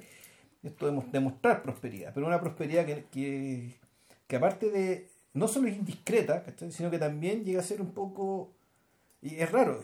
eh, Son pavos reales. po, son pavos reales y el claro y, y dentro de cierto mundo ¿cachai? el pavo real no es muy viril y sin embargo ellos no son afeminados ni nada de eso digamos, sino el- el- pero, pero la ropa que tienen puta es una ropa que un hombre a esta altura no usaría Es que, es que es casi ni siquiera no sé el, es- son pavos reales como la gente en las cortes weón, ¿cachai? De, Efectivamente. de- del, del siglo XVII y XVIII ¿cachai? o sea, Puede hay un momento maravilloso en que, en que Sisi se encuentra con su maestro. ¿Ya? ¿Te acordáis? no Eh, este es el detective de Wire y el personaje de Tremé es uno de los actores favoritos de. ya punk Eh, no, no es Funk, es el otro. Ah, cuál es. ¿Cómo se llama? Deja- déjame, déjame ir buscando de a poco. ah ya me acuerdo cuál es sí sí el que hacía los muebles Sí. ya él Entonces, eh, se encuentra con su maestro. Y él es el viaje al origen. En, en- en dos, tres minutos están en un local de pimps y, y llega el maestro. Y el maestro no se sienta con ellos, sino que se sienta en la barra, lejos. impecablemente vestido. Pero no vestido de una forma, de una forma, mm, ¿cómo se llama? No, no, no de una forma tan obvia. Y Pim, ter- perdón, Sisi termina la charla con, su, con sus compañeros de pega y va a sentarse con él. Y ahí nos queda claro quién es y la relación que tienen. ¿Cómo estás? ¿Cómo te ha ido? Bla, bla, bla, etcétera. Te, puta, que te echaba de menos, le dicen. Tú me enseñaste todo lo que yo aprendí, todo, todo lo que yo sé. eh, fuiste mi modelo en la calle. O sea, te queda la sensación de que de alguna forma no solo es su padre, sino que al mismo tiempo fue su salvador. Y, y rápidamente eh, la conversación gira hacia por qué, por qué te vemos tan poco, eh, cómo es tu vida en tu casa, cómo te trata tu mujer, y de alguna forma eh, queda súper claro que este hombre se jubiló, Claro. que, que trabaja de hecho, y ella también, y que la, la mecánica que, ellos, que ambos tienen eh, es, un, es como se llama, es una suerte de versión fantasmal que queda todavía o recesiva entre eh, la prostituta y el pimp, pero que ha derivado hacia una convivencia. Y de hecho ella viene de comprar, cuando eh, la puerta se abre, la puerta del local se abre, ella entra, viene con las compras, él, él le ayuda con el- la, la- bolsa, digamos, y, y Sisi ve como su maestro se va hacia su casa de retiro eh, o, hacia, o hacia los cuarteles de invierno de alguna forma. Sin embargo, eh, eh, cuando, uno, cuando uno confronta eso con el destino de Sisi, te das cuenta de que Sisi no leyó todo, no aprendió todo, No, decodificó todo. No, que además, no, que digámoslo, el... Sí, sí, es que así, así sí le pasa algo, pero en realidad todos los pimps en algún momento dejan de ser pimps porque Sí, en algún momento la ciudad cambia. Hay que dejar de ser. Exacto. Y, y su maestro lo entendió, po, Y que empieza, bueno, pues a lo mejor... eh, eh, No, si, no, si, la, la aparición está hecha, ¿sabes qué? O sea, eh, en retrospectiva, la aparición está hecha para explicar el final de Sisi. Puta, sí, pero no, porque uno podría decir que lo de, él, lo de él fue una decisión privada. Lo que le pasó a todos los pimps, de una u otra manera, tiene que ver ya con un tema público, en que la ciudad cambió. Y este señor a lo mejor se jubiló mucho antes, No, pero ¿cachai? ¿quién te ha dicho que la ciudad no ha cambiado una y otra vez? Eso es lo que está de fondo acá. Em, O sea, por lo menos así lo entiendo yo, porque de lo contrario, de lo contrario, Simon no utilizaría su actor icónico. ya, No, no es cualquier persona la que entra ahí. no. ¿Cachai? Tú dices, ah, ok. El- volvemos al tema meta, no, no, no, si no nos da por lógica. No es un cameo porque es porque sí. Es, de hecho, es el único cameo que no es porque sí en toda la serie. Es el único que es distinto. ¿Cachai? Porque aparecen veteranos de The Wire, aparecen veteranos de las otras series, pero todos ocupan una. Todos trabajan de en torno a una funcionalidad. Este es el único que no es así.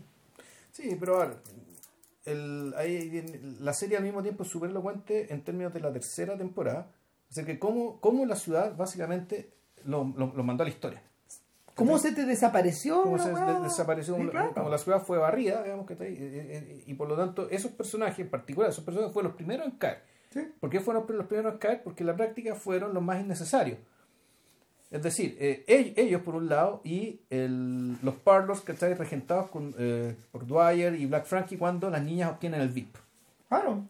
Cuando obtienen el VIP y pueden ser contactadas directamente por los clientes sin estos intermediarios, Sí, claro. ¿ya? estos buenos cagan.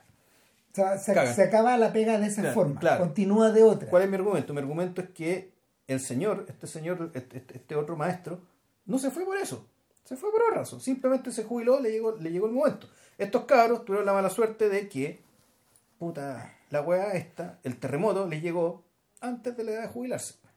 ¿Cachai? O sea, yo creo que la, yo creo que Ahora, de hecho, sí, sí cagó por otra cosa. No, claro. Sí, sí, sí, sí, sí, sí, sí, cooperó básicamente por un tema de. Y el- por eso el personaje es tan fascinante, ¿cachai? Que donde tú no sabes si el tema con Lori era. O sea, es las dos cosas, y lo madura muy bien.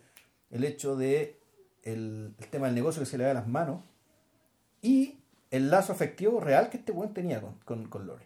sí, ¿cachai? Y, y esa es la que lo mata. Y el, y el actor que lo interpreta, que es uno de los mejores personajes de la serie también, lo hace súper bien, ¿cachai? Para modular que en el fondo lo que, lo que lo mueve son ambas cosas. Y sin embargo tiene que estar, en ciertos momentos tiene que poner un acento sobre otro, ¿cachai? Pero son las, las dos fuerzas están presentes. o sea, eh, yo- en cierta medida, en cierta medida la, la relación, la relación con su maestro es de espejo total, po. porque, porque el maestro no lo abandonó su No lo abandonó su pupila. No. Pero puta, es que en la época de su maestro no existía el cine porno. po. No, eh, mira, lo- yo creo que lo más, yo creo que en un, en un nivel más profundo, y esto se puede aplicar a todo lo que ocurre en la serie, eh, siempre llega un momento en que la ciudad te barre. Sí. Eh, eso está presente, por ejemplo, no sé, pues en, obras, en obras artísticas tan distintas y al mismo tiempo tan similares como The Building, el edificio, de, de la novela gráfica de Will De Eisner, Will Eisner, sí. de que, que en el fondo transcurre todo en un edificio, a la gente que habita en el edificio, que arrienda, y la manera en que, la manera en que eh, el edificio comienza nuevo, son como 80 años en la vida del edificio. La, la manera en que el edificio va recibiendo a esta gente, vamos viendo nuevos inquilinos, vamos viendo dramas, vamos viendo vidas, vamos viendo cambios de cultura, vamos viendo cambios de inmigrantes, etcétera. Entonces, hasta que el edificio termina demolido. Entonces, la ciudad, una ciudad como Nueva York, eventualmente te barre, Claro, te pero, saca. pero ¿qué es lo que pasa? Lo que pasa es que ¿qué es lo que veo yo ahí? Y, y ahí me acuerdo de Manhattan Transfer también, del el fondo, tú dónde te paras a mirar la ciudad. Mm. Porque cuando desde donde tú te paras, donde tú te paras sigue siendo la ciudad, pero en la práctica no es la ciudad que te traga. La ciudad que te traga es lo que está fuera del lugar desde el cual estás mirando. ¿Cachai? Es que ese es el centro de la weá. Sí. Porque, porque en el fondo lo que se traga Gatsby, lo que se traga Gatsby en la otra novela, digamos, Claro. de la- desde esa época, es lo que está al frente, del- ah, lo que está al otro lado del, de- del, del- ¿cómo se llama? Este, lo que está al otro lado del río. Ajá. ¿Cachai? Lo que, Sí. lo, O sea, que te, lo que te atrae como un magneto. Claro, pero en fondo tú a la hora, tú- la ciudad te traga, pero tú para, elegir, para mostrar este proceso tienes que ponerte en un lugar desde el cual vas a mirar cómo la ciudad, de la cual, el lugar en el cual tú estás también es parte. Pero sin embargo, dado que elegiste este, este, este lugar, en el fondo, claro, la- la- la- tus personajes se van a ir de este lugar que elegiste y el resto de la ciudad se los va a tragar. O sea, Bueno, ese- y ese- Manhattan Transfer es eso. The Building, si mal recuerdo, parece que también es eso. Sí. The Deuce también es eso. Sí, porque po. en el fondo estamos hablando de Deuce, un lugar, un lugar X, ¿cachai? Y en un tiempo X. Pero es que, pero bueno, yo creo que en realidad pasa otra cosa más. O sea, el, el y esto lo comenté la pasada cuando está actuando agua, que aquí lo que pasa en The Deuce, en esta temporada, en esta cápsula, esta cápsula de tiempo, entre 1971 y 1985, en realidad lo que ocurre no solamente es eh, eh, escoger un punto desde el cual nos paramos dentro de una ciudad que te va a tragar dada la vorágine de la propia ciudad. O sea, eh, ha sido la forma de mostrar cómo es vivir en Nueva York. Sino que ocurre también que el, este, esta cápsula de tiempo también genera, aparte de este lugar, de este, de este vantage point, digamos, que para mirar, para- para mirar el, el- el tráfago de Nueva York, también genera una cápsula de tiempo, una especie de era, digamos, donde, ya lo, lo mencionamos de nuevo, digamos, donde la gente, cierta gente pudo ser plena y pudo ser feliz, y sin embargo, eh, y eran felices y sin embargo no lo sabían, o mejor dicho, lo descubrieron, ¿cachai? Cuando les cae la tragedia encima, ¿cachai? Cuando les cae el SIGA, o el cae SIDA por un lado, cuando le cae la operación inmobiliaria, ¿cachai? Que lo expulsa poco a poco, digamos, ¿cachai? A través de las trampas que ya mencionamos. Y en el fondo yo so- no, no me di cuenta de esto al tiro, sino que reflexionando después me acordé de los amantes regulares. Me acordé de la Ah. gente de la gente bailando, digamos, ¿cachai? This Time Tomorrow, ¿cachai? En esta escena en cámara lenta. Y donde puta, uno podría entender que en realidad lo que está contando, lo que te está contando de Dios podría ser análogo a un largo mayo del 68. Un largo periodo, ¿cachai? Eh, Claro. De hecho, no, Claro. no, no, no, no, no es que no es que no es que no es que no te lo- no- a ver, no es podría ser, es porque si te has dado cuenta en la historia de este podcast hemos vuelto una y otra vez sobre este sobre esta fisura, el, ma- el mayo, bueno, el 68, digamos. claro, y sobre las consecuencias y esto parte en el 71, si en el fondo está en la historia de eso. Claro. Ahora, el, el punto es que la, la forma en que Philippe Garrel decide mostrarte ¿cachai? esta cápsula, eh, esta cápsula donde, donde esto era, era casi un paraíso, ¿cachai? Y donde, por ejemplo, estos, estos amantes pudieron ser felices, donde hay un personaje muy trágico, este cabrón homosexual, ¿cachai? Que solamente podía vivir como él quería vivir en esta comuna de Ahí, cabros, en torno ahí, ¿cachai? Porque una vez que esto se cae, Caga todo. va, va a pasar frío, y mucho frío. Entonces, puta, yo de, de Dios, ¿cachai? Y el cierre que se le da de Dios, ¿cachai? Y, y- y el catastrófico cierre por distintos lados, digamos que este largo requiem, que es la tercera temporada, ¿cachai? sobre esta gente que vive ahí, en el fondo te hace pensar que en realidad todo lo que estuviste antes fue una cápsula privilegiada, una cápsula de un momento donde eh, estas personas pudieron ser como realmente quisieron ser. El, eh, Incluso, incluso de alguna u otra manera aquellas personas que eran explotadas, ¿cachai? Eh, que eran explotadas, abusadas, ¿cachai? Porque en realidad afuera la cosa era todavía peor. era más brígida. El, el, Pero- el, capítulo, el primer capítulo de la, de la segunda temporada te lo deja claro cuando tú cuando tú eh, observas que eh, la prosperidad que Vincent le ha traído a Pipolo y a, y a Longo es tan grande que estos tipos le regalaron un local más Un- un y le regalaron una disco. Claro. Y, y- Una especie de competencia Estudio 54. a veces, Claro, es un poco eso. Y en el fondo, en el fondo, eh, lo que eso de hecho ya ni siquiera está ubicado en The Deuce. Está ubicado, creo que más al sur. Y, y el y lo que el, el- el resultante de esto es lo que los gringos llaman Alcyon Days. La época dorada. Arcadia.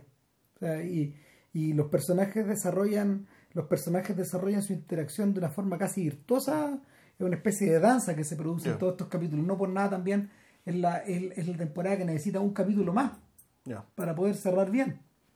Y en cambio lo que ocurre lo que ocurre en la última un poco es, es el desmantelamiento. Bien como bien dice creo que Pelécano o no o lo dice Simon eh, en, en- respecto del primer capítulo de la tercera temporada dice de Dios a mediados de los 80 estaba más peligrosa que nunca en su historia estaba peor que en los días brutos de los De 70, los 70, ya. porque claro, lo que había ahora es que los chiquillos del Bronx estaban bajando, estaban bajando en manada a asaltar, gente a colgar gente. A asaltar gente, a colgar gente, eh, pero en grupo. Y, y te podían agarrar entre varios y te podían matar. Y, y, y cómo se llama, y la policía estaba completamente sobrepasada, probablemente porque las lógicas ya estaban, las lógicas estaban podridas. Y el y por, y por otro lado, por otro lado, la ciudad, la ciudad venía de un proceso de, de un proceso de, o sea, perdón, de una, de una, de un de un nivel de, de un nivel de déficit económico y de déficit de infraestructura tal, que, que está literalmente quebrado.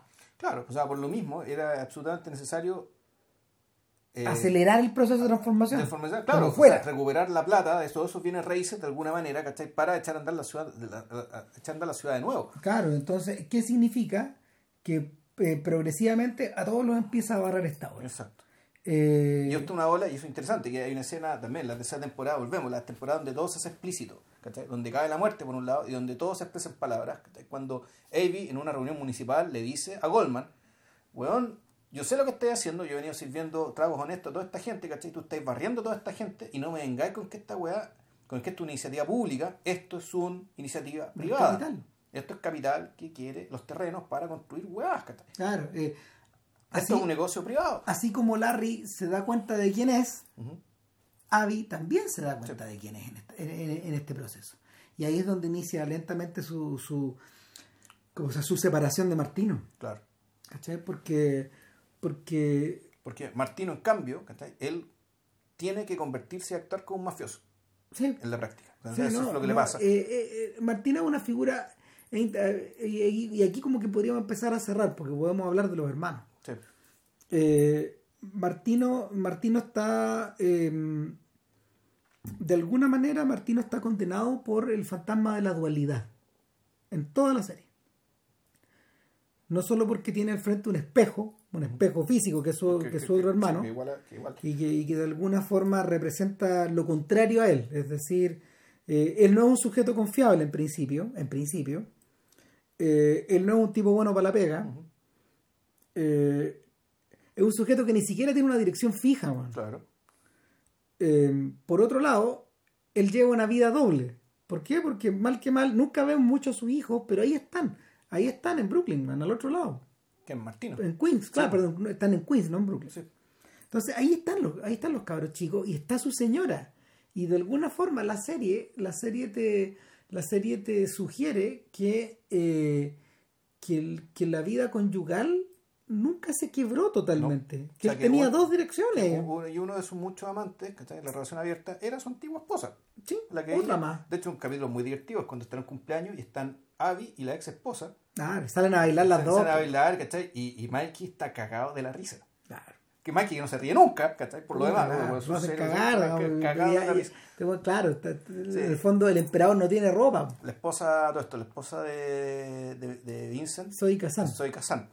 ¿Cachai? Personaje, actriz a la que yo descubrí, bueno, en el mejor de los cortos de la balada de Buster Cracks.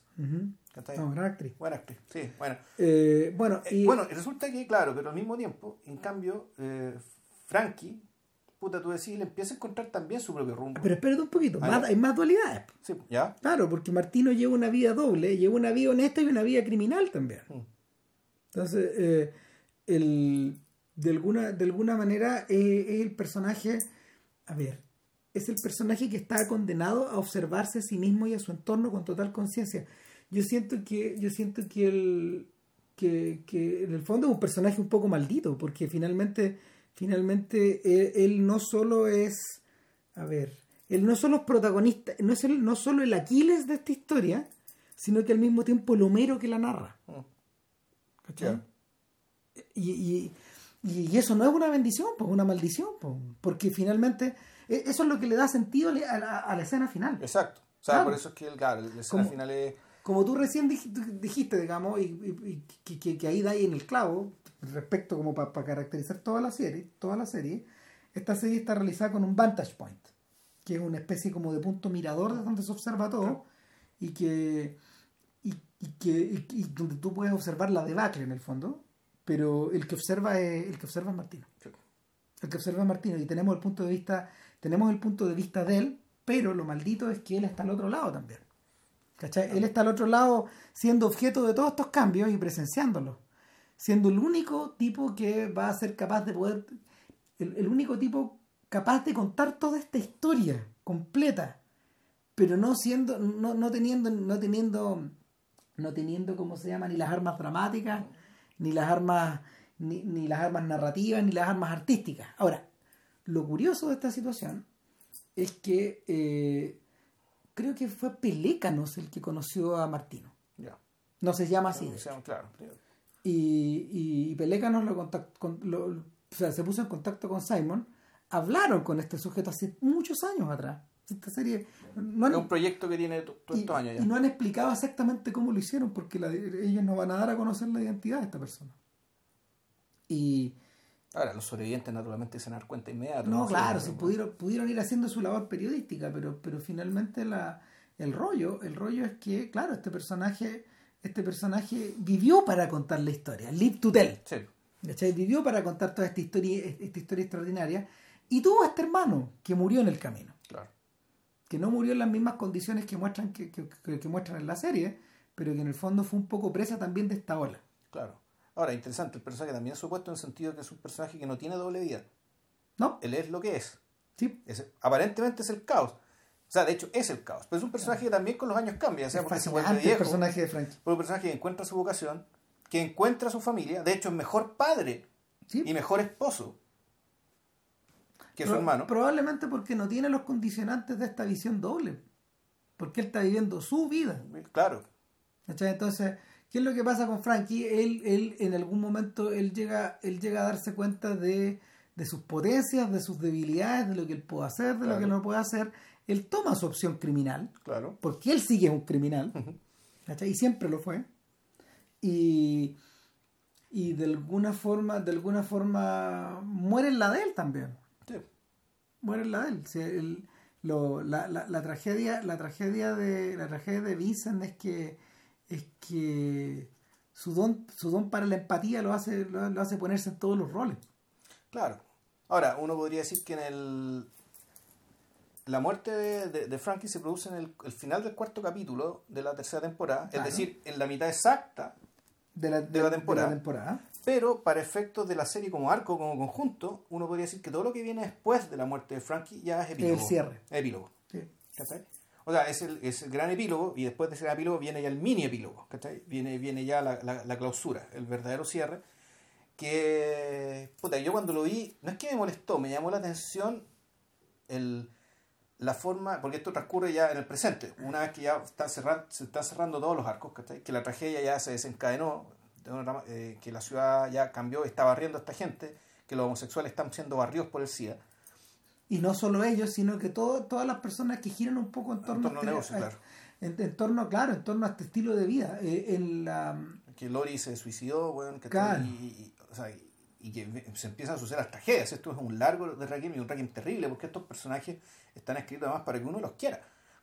Y entonces, puta, esto es pérdida tras pérdida tras pérdida. Y, la, y a la pérdida final es cuando ya lo mencionamos, eh, el Paul, ya puta, prácticamente arruinado, o se sabe con el virus, se sabe que está con fecha de vencimiento, que va a morir de aquí a unos cuantos meses, se aleja, ah. se, aleja por la calle con un bastón, un día negro. Después de decirle, cuando yo era niño, está fumando con, con un amigo.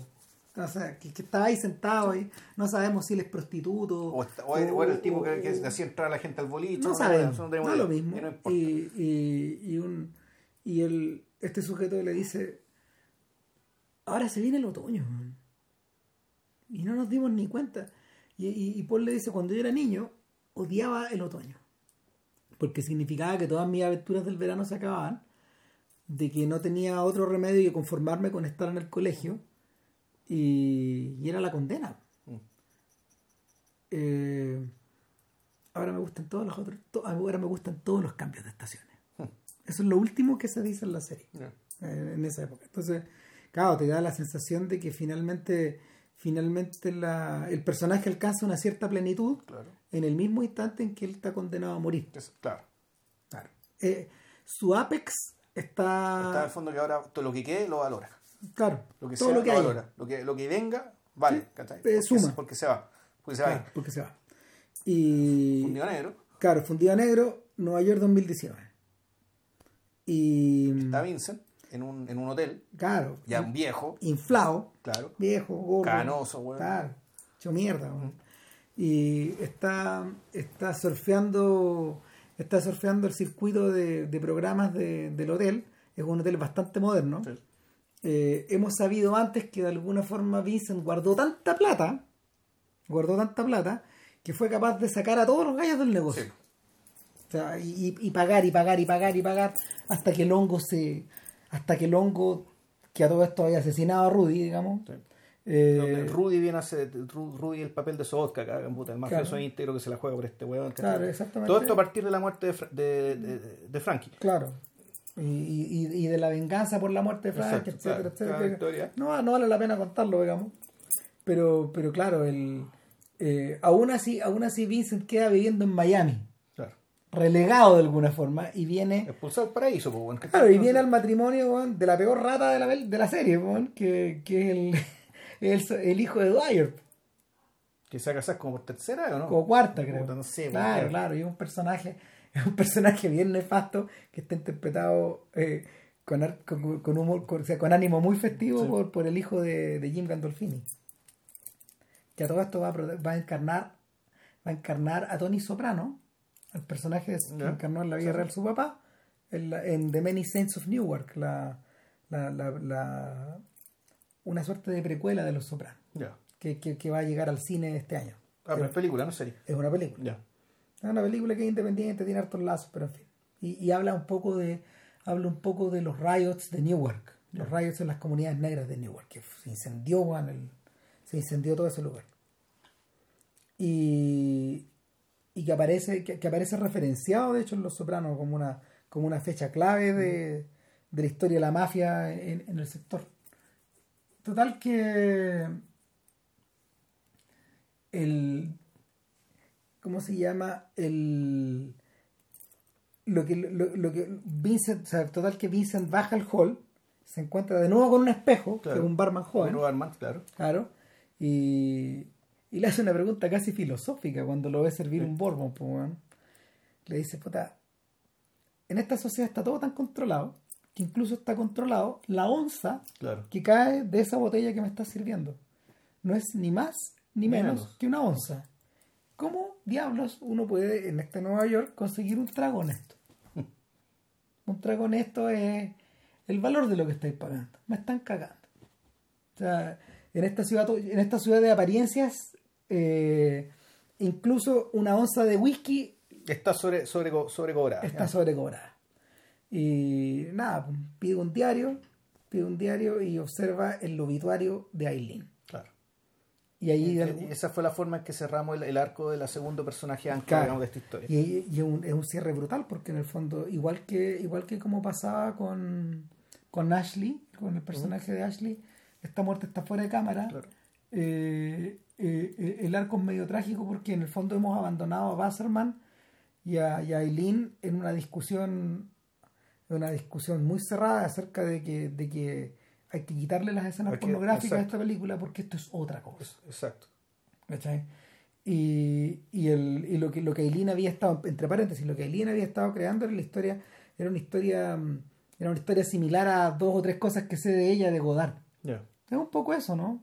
Tú me Eh, decías que era la historia más de O sea, eh, eh, ellos están inspirados, ellos están inspirados en Wanda, en, la- Bárbara- en- en los hechos generales, pero no, es- no es una suerte de remake, sino que se parece un poco a esta idea de que finalmente en el mundo moderno todo es prostitución. Ya. ¿cachai? Es prostitución la pega, es prostitución Las relaciones de las pareja. relaciones de pareja, es prostitución, puta, la forma en que te sitúas ahí, eh, en un incluso en un entorno familiar. Claro. O sea, todo es prostitución para Godard en esa película. Eh, y el capital, por Claro, cierto que sí. Obviamente. Entonces, eh, ella reconoce eso un día cuando, cuando ella, cuando, cuando Aileen empieza, cuando Aileen empieza como a, a escribir un guion en torno a una prostituta como ella, Claro. de ra- y, y es pura autobiografía. Y luego complementa su autobiografía, esa autobiografía con investigación. Va y habla con las mujeres. Con otra mujer, el caso de la mesera esta que tiene que bailar por la propina. No, pero espérate, gente que fue su colega. Ya. Y un día con todo ese material y con un guionista se da cuenta que no tiene nada y está con una guionista mujer y está y, y- y a lo lejos observa esta mesera que está bailando. Claro. Que tiene que, que en el fondo los tipos tiran, el- ¿cómo se llama? Eh, lo- los, tipos le han hecho la pregunta, ¿qué me puedes servir hoy día, nena? Una cosa así. Y, y él le dice, bueno, tengo las omelettes, tengo aquí, tengo las papas fritas, tengo allá, tengo las, tengo las cheeseburgers, etcétera Y todo lo que está en el menú. On the menu. Claro. El tipo llega y lanza el menú al suelo. Párate ahí. Se para ahí arriba del menú. Tú estás on the menu ahora. Te pu- me, me puedo, o sea, ¿puedo servirme esto que tengo delante mío? Así le dicen. weón. Entonces, Aileen mira esa weá y tiene, y, tiene su epifanía. Y finalmente, claro, es todos estamos sometidos a ese proceso. Pero sobre todo las mujeres. O sea, hay un tema con las mujeres y por eso es que el- ella es mujer, su guionista es mujer, la mesera es mujer. O sea, el- lo, que se, lo que se están quejando, lo que se están quejando, reclamando, digamos, la- los movimientos feministas actualmente y las tesis que se dio, eh, alude también a eso. Claro, eh, Esta, eh, esta le desprotección. pegan los cachos medio a medio. esta desprotección originaria ¿cachai? Eh, y que sea por sentada ¿cachai? respecto a que se espera que las mujeres sean esto. Sí. Y si no, mm, lo siento mucho. Pues, claro, Ah, se pierde esa pega, se, se, pierde la propina, chance, se pierde la oportunidad, se pierde la vida. se deja de ser hija, Claro. se deja de ser madre. Mm. Es heavy, man. Todo.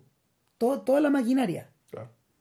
Y toda la maquinaria que, que de una manera imperceptible ha ido encarnando el personaje de Aileen. Claro. en cada uno de los rincones de su vida. Eh, yo creo que una de las cosas más atroces de la película es el momento en el que en el fondo este personaje que nunca llora, que cuando, cuando, que, que cuando tiene su alma quebrada se ríe, Claro. y se ríe y se ríe y se ríe, se ríe, se ríe como el personaje que narra It's All That There Is, esa canción. Ya. ¿Cachai? Como esa, esta cosa, ok, ya. Ya, qué bueno. Claro, la vida así, pues. Y sigue girando, sigue girando. Claro, el. El. El, ¿cómo se llama? Eh, eh, eh, este personaje, este personaje de alguna forma se da cuenta de que es el último de los personajes que hace conciencia.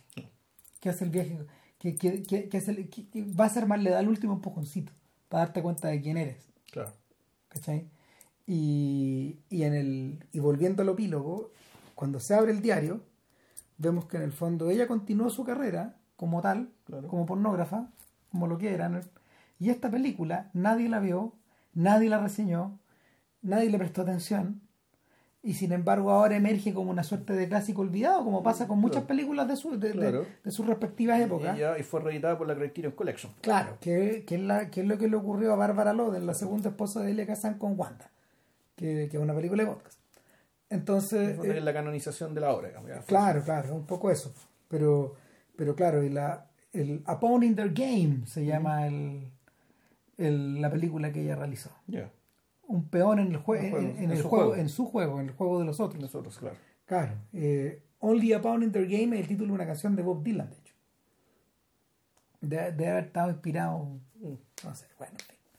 Y, y claro, el, toda esta vida resumida en estas parrafadas, en estas 600, 700 palabras. Y esa es la última de las ironías que la vida le juega a mm. Candy René. Mm. Y que, y, que, y que nuestro mero sea, puta, tenga, tenga que, tenga que, tenga que venir a cerrar esa historia leyendo esta weá, digamos. que finalmente hizo una película de verdad, A real movie. Dicho esto, él sale a la calle y empieza a ser rodeado por los fantasmas. Claro, y en una... Y comienza, y comienza The Sidewalls of New York, una canción... Ya voy a hablar de esa cuestión, pero, pero, pero, pero, lo canta Blondie, de alguna manera cerrando el hilo que ella, que Blondie, que la banda abre al, principio de la tercera temporada con la canción, digamos, con Dreaming.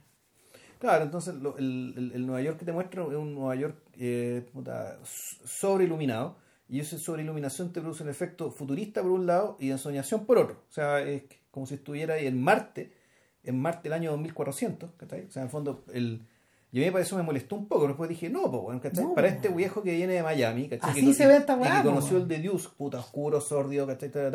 Esta weá realmente es Marte y es un futuro que para él es que es un futuro para él incomprensible, y, pero que visualmente además tiene esta cosa, ¿cachai? media soñadora que permite que empiecen a aparecer los fantasmas con total credibilidad. No, y está todo como como dijo, como dice Simon, o sea, ya la pornografía, la pornografía está a un clic de tu televisor.